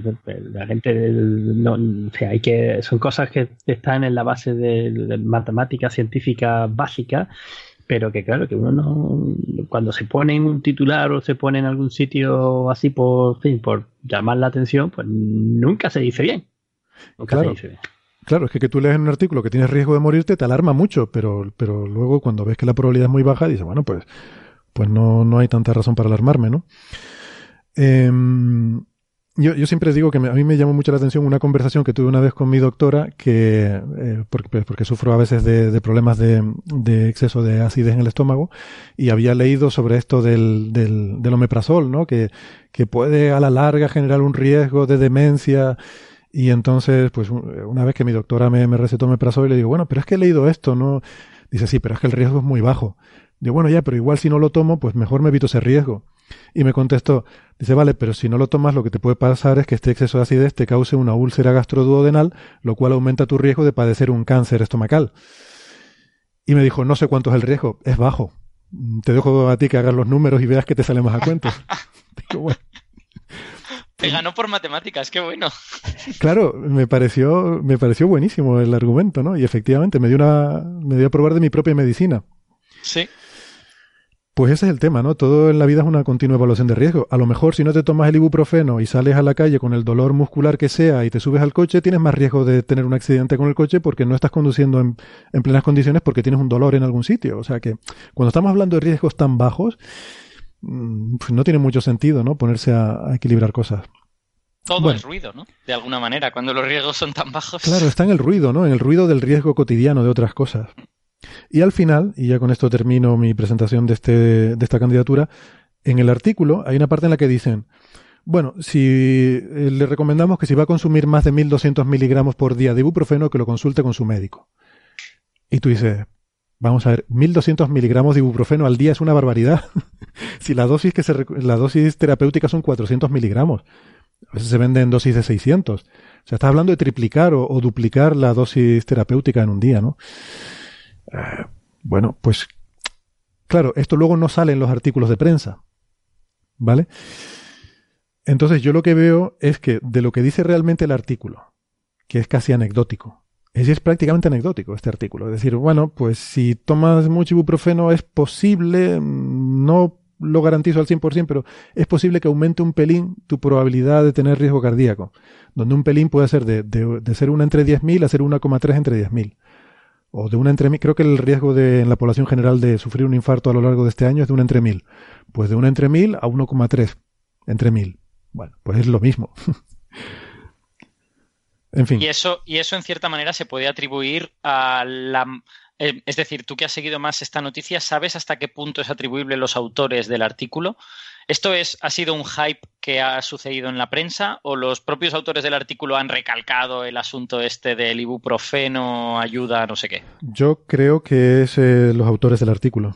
Eh, porque si tú lees el, el, abstract del artículo, ¿no? El resumen, yo creo que tiende a generar alarma. Y luego las hay una conclusión, después del abstract, hay una conclusión en el formato de esta revista, una conclusión de, dos frases que dice, voy a leer esta conclusión. Eh, el uso de, bueno, de, estos fármacos está asociado con un eh, aumento del riesgo temprano de fallo cardíaco. Em, el resultado está producido por un aumento en el riesgo de infarto cardíaco por ibuprofeno y por eh, diclofenac. Ese es el resumen en dos frases del artículo. Entonces, para mí, yo creo que este es un mal resumen. Yo creo que este es un resumen que lo coge un periodista y, y da lugar a los artículos de prensa que hemos leído. Efectivamente. O sea que para mí la candidatura es a, a los autores de este artículo. De hecho, luego vi unas declaraciones de la investigadora principal de, de Catherine Sondergaard, la que decía que allí en Dinamarca estos medicamentos son con prescripción médica, con receta médica, que decía que estaban intentando llamar la atención de la importancia de la supervisión médica sobre el uso de estos medicamentos. O sea, que da la impresión de que hay una hay un interés en presentar estos resultados, que no digo que estén manipulados ni nada, o sea, los resultados seguramente son, son correctos, además no hay nada particularmente alarmante en los resultados, pero sí en la presentación, mm, quizás la forma en la que está redactado el artículo, eh, pretende enfatizar eso que ellos perseguían, ¿no? que es intentar eh, concienciar de que debería haber mayor mm, supervisión médica del uso de estos medicamentos, que es un tema en el que yo ni entro ni salgo, ahí no, en eso no me meto. Pero parece como una mala práctica hacerlo de esta manera, ¿no? Eh, no lo sé. Desde luego genera ruido y es la razón por la que creo que, está aquí. Sí. Sí, después un punto que yo no sé si merece la pena que lo comentemos o no, pero bueno, la revista en la que se ha publicado es una revista que no tiene índice de impacto, que todavía no tiene índice de impacto, es una revista joven, eh, que está el volumen 3, se espera que tenga índice de impacto para el año 2017, es decir, que se publique en el verano de 2018 su primer índice de impacto, probablemente sea bajo. Las grandes revistas a nivel de índice de impacto en el mundo, en todas las áreas, son revistas de cardiología y de cáncer. O sea, eh, este artículo no entra en ninguna revista de calidad de cardiología del mundo. Hmm. Así de claro y se ha publicado en una revista reciente, joven, sin índice de impacto, sin prestigio, donde influye que el editor ha visto que esto podía tener un eco mediático y podía revitalizar la revista y darla a conocer, ¿no? Entonces, ese, ese elemento hay que también tenerlo en cuenta. Y, de, y de la misma manera que, que yo a veces defiendo un poco a los periodistas y digo que pueden pueden llevarse a engaño por la manera de ser redactado el artículo, esto es trabajo de un periodista, ¿eh? esto que tú has dicho, Francis. O sea, ellos pueden ir y pueden ver si la revista es una revista con credibilidad o no. No hace falta ser un científico para eso. Hay unas listas de cosas que son públicas y se puede ver. Y, mm. si, lo hubieran comprobado, no sé. Bueno, lo, que pasa es que hay una nota de prensa de, creo que del Hospital Universitario de Copenhague, ¿no? Que, que es de donde proviene la información periodística. Entonces yo en este caso tiendo a disculpar a los periodistas porque yo creo que simplemente mm, ¿sabes? Ves el resumen del artículo, la nota de prensa, etcétera, y es un poco lo que pone, ¿no? Eh, muchas veces en estos casos la, la, no sé si la culpa, ¿no? Pero la responsabilidad suele estar entre la nota de prensa o los investigadores, ¿no? Y muchas veces más en la nota de prensa, en la cual, por cierto, entiendo que suelen participar los investigadores. Lo, habitual es que el investigador tenga también responsabilidad en la nota de prensa, que se hace su trabajo. Pero yo creo que en este caso, más que la nota de prensa, yo voy al artículo original, ¿eh? Por la forma del abstract y de la, esas dos frases de conclusiones del artículo, a mí me parece que no reflejan de forma Mm, Fidedigna. Sí, eh, por lo menos el espíritu de lo que son los resultados del trabajo. O sea, si bien literalmente es cierto lo que se dice, pero creo que si solo lees eso, creo que deja una impresión más alarmante de lo que realmente es el trabajo. Sí, esa es la labor de los revisores, el control de ese tipo de cosas. Lo que pasa es que en revistas menos, menos de menor prestigio, pues los revisores hacen una labor peor. Y es así de claro. O sea, eh, eh, tú, esto se publica en, en, en JACA, ¿no? Jack, o sí, Jack, el Journal of, eh, una de las americanas de, de cardiología. de cardiología, y, y te obligan a, a, cada palabra del asta tiene que ser perfectamente clara y comprensible para un posible periodista que vaya a divulgar esa noticia, ¿no? Sin embargo, una revista de menor prestigio, eso importa un comino. Muy bien, pues con esto yo creo que ya hemos eh, repasado todas las candidaturas a los dos premios. Si les parece, eh, creo que esto ha quedado visto para sentencia y mm, ahora lo que vamos a hacer es que el, el jurado se va a retirar unos minutos a deliberar. Eh, vamos a debatir esto entre nosotros. Yo tengo las votaciones ya de los otros miembros del equipo que no están aquí. Nosotros vamos a debatir entre nosotros por si alguno quiere cambiar el sentido de su voto en función de lo que se ha decidido. Y pues en unos minutos volveremos ya con un veredicto y con el fallo de, los premios. Eh, no se vayan, volvemos enseguida. Hasta ahora.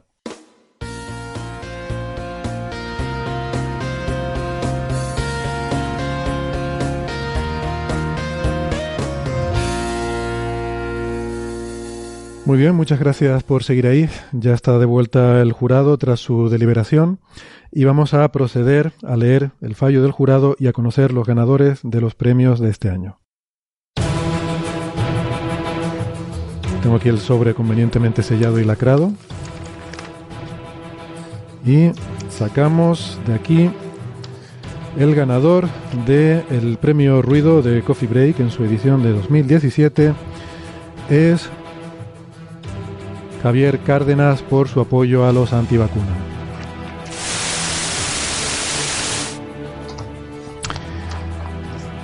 Por otra parte, el ganador del premio Señal en su edición 2017 es la candidatura de la colaboración Virgo, LIGO y toda la colaboración internacional por la detección de ondas gravitacionales con contrapartida óptica. Enhorabuena a los premiados. Enhorabuena.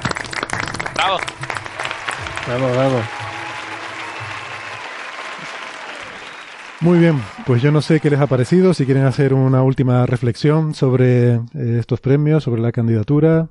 Bueno, pues yo, eh, solo por acabar con un poquito de mejor sabor de boca todo este asunto de los premios ruido, eh, las vacunas y todo esto, yo os voy a recomendar que, veáis un webcómic que se llama Saturday Morning Breakfast Cereal, ¿vale? está muy bien, habla de muchas cosas de, ciencia y tiene una viñeta en concreto que creo que podemos poner a lo mejor el enlace en el, blog o algo así, que habla de este asunto de, los, de, las vacunas, el autismo y tal. Y a mí me parece que hace una reflexión súper buena. La viñeta tiene una única viñeta. Y se aparece una persona diciendo, espera un momento, los, trastornos del espectro autista están sobre representados en los investigadores científicos. Siempre decimos que eh, hay, más gente con trastornos del espectro autista en el, mundo de la investigación que en, la humanidad en general. Entonces esta persona dice, pero, pero, pero esto quiere decir, y otra persona dice, Dios mío, y abajo simplemente pone, el autismo causa las vacunas. Me parece brillante. Qué bueno. El autismo causa las vacunas. Fantástico. Fantástico. Ha, sido una inversión de causalidad. Acabamos de, ver ahí. Bueno, pues, pues nada, a mí me queda un poco pena este año de que, de que no, no, no tuviéramos, a ver, yo estoy empeñado en, dar un premio señal en algún momento a algo que tenga que ver con la aplicación de CRISPR, el CRISPR-Cas9, esa técnica que, que me parece, ¿no? Que, que, que, que nos parece tan prometedora.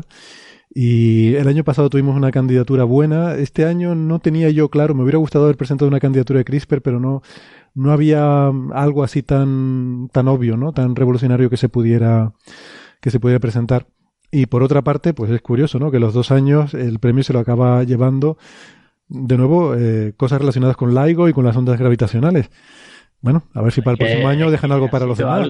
Como hemos dicho y reiterado, ha sido Acaparadores. Algo muy, muy, muy gordo. Y no solamente nosotros le hemos dado al final el, premio a, a categoría señal, sino que ha sido el top 1, o sea, el máximo eh, en 2017 de la investigación y el resultado científico más importante, eh, considerado por Nature, por Science, por las grandes revistas, por los grandes investigadores, por todo, ah, porque ha sido una cosa muy, muy, muy gorda.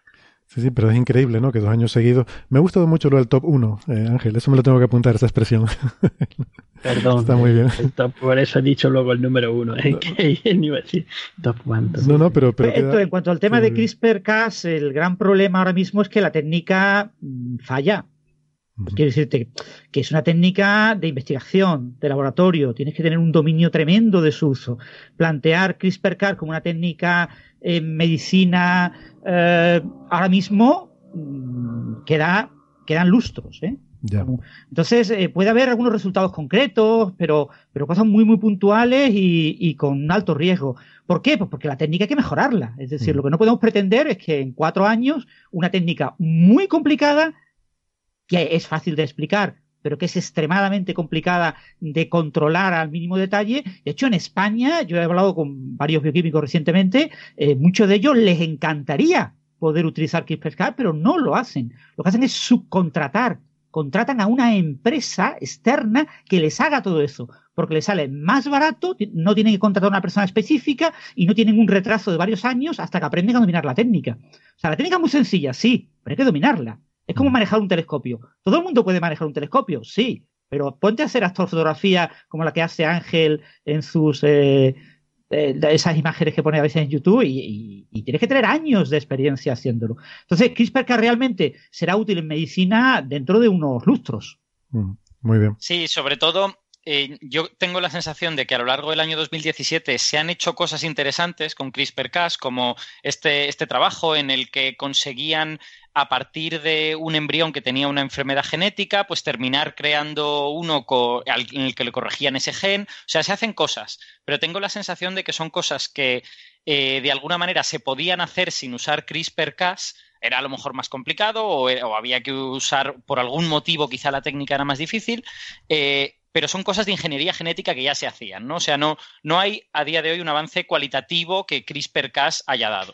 Y a lo mejor ese avance llegará porque es más versátil que otras técnicas, pero, pero creo que eso todavía no ha llegado. Sí, la teoría es que sí, que al ser más sencillo eh, y más práctico, pues que se podrán, se podrán hacer cosas que, hasta ahora no eran posibles. Pero efectivamente es lo que, lo que dicen ustedes, ¿no? Estamos esperando todavía un poco y a eso me refiero, ¿no? Que estoy, estoy con ganas de, que tengamos un premio señal a, a algo relacionado con CRISPR-Cas porque creo que puede ser el principio de una gran revolución ¿no? en la forma en la que combatimos las enfermedades.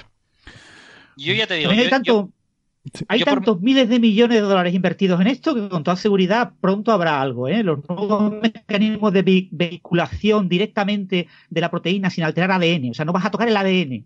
Solo vas a meter eh, trozos de ARN supuestamente ya expresados, ¿no? El ARN mensajero y, y, eso ya se hace en laboratorios sin problemas y eso bien vehiculado con mecanismos que, de vehiculación de fármacos que se han desarrollado para el cáncer, que eh, España, por ejemplo, una potencia en ese campo, eh, con, casi con toda seguridad en, en, un lustro habrá importantes aplicaciones en biomedicina a nivel experimental. ¿eh? Otra cosa es, y eso probablemente nos dará un, un señal muy, muy ostentoso pero todavía queda, ¿eh? todavía queda tiempo. Tú hablas con Montoliu, Montoliu, el que trabaja en albinismo, que es el mayor experto en CRISPR-Cas aplicado en España, y te encuentras con enormes dificultades. ¿eh? Él te hace un ratón con la misma mutación genética que un paciente concreto, sí, pero le cuesta una barbaridad, ¿eh? no es una trivialidad, ¿eh? y tiene ratones que no le funcionan. Y eso eh, sustituye el ratón por un humano y ya te estás empezando con un pequeño problemilla, ¿eh? Claro, claro. Puedes cargar al humano. Por supuesto. Muy bien, pues, pues yo creo que mm, esto es el programa de hoy. Eh, teníamos idea de hablar de algunas otras cosillas más, pero nos hemos quedado sin tiempo, así que las vamos a posponer para la próxima semana. Pues, pues nada, yo me lo, me lo he pasado muy bien. Ha sido genial empezar el año hablando de todos estos temas. Y ya la semana que viene volvemos con un programa un poquito más normal, un poquito más a la usanza habitual de, de Coffee Break, repasando las noticias de la actualidad y de las cosas que nos apetezca hablar. Em, hasta aquí el programa de hoy. Muchas gracias, Alberto, Francis, Ángel, y hasta la semana que viene. Un placer, hasta luego. Hasta luego todos. Encantados como siempre, hasta luego.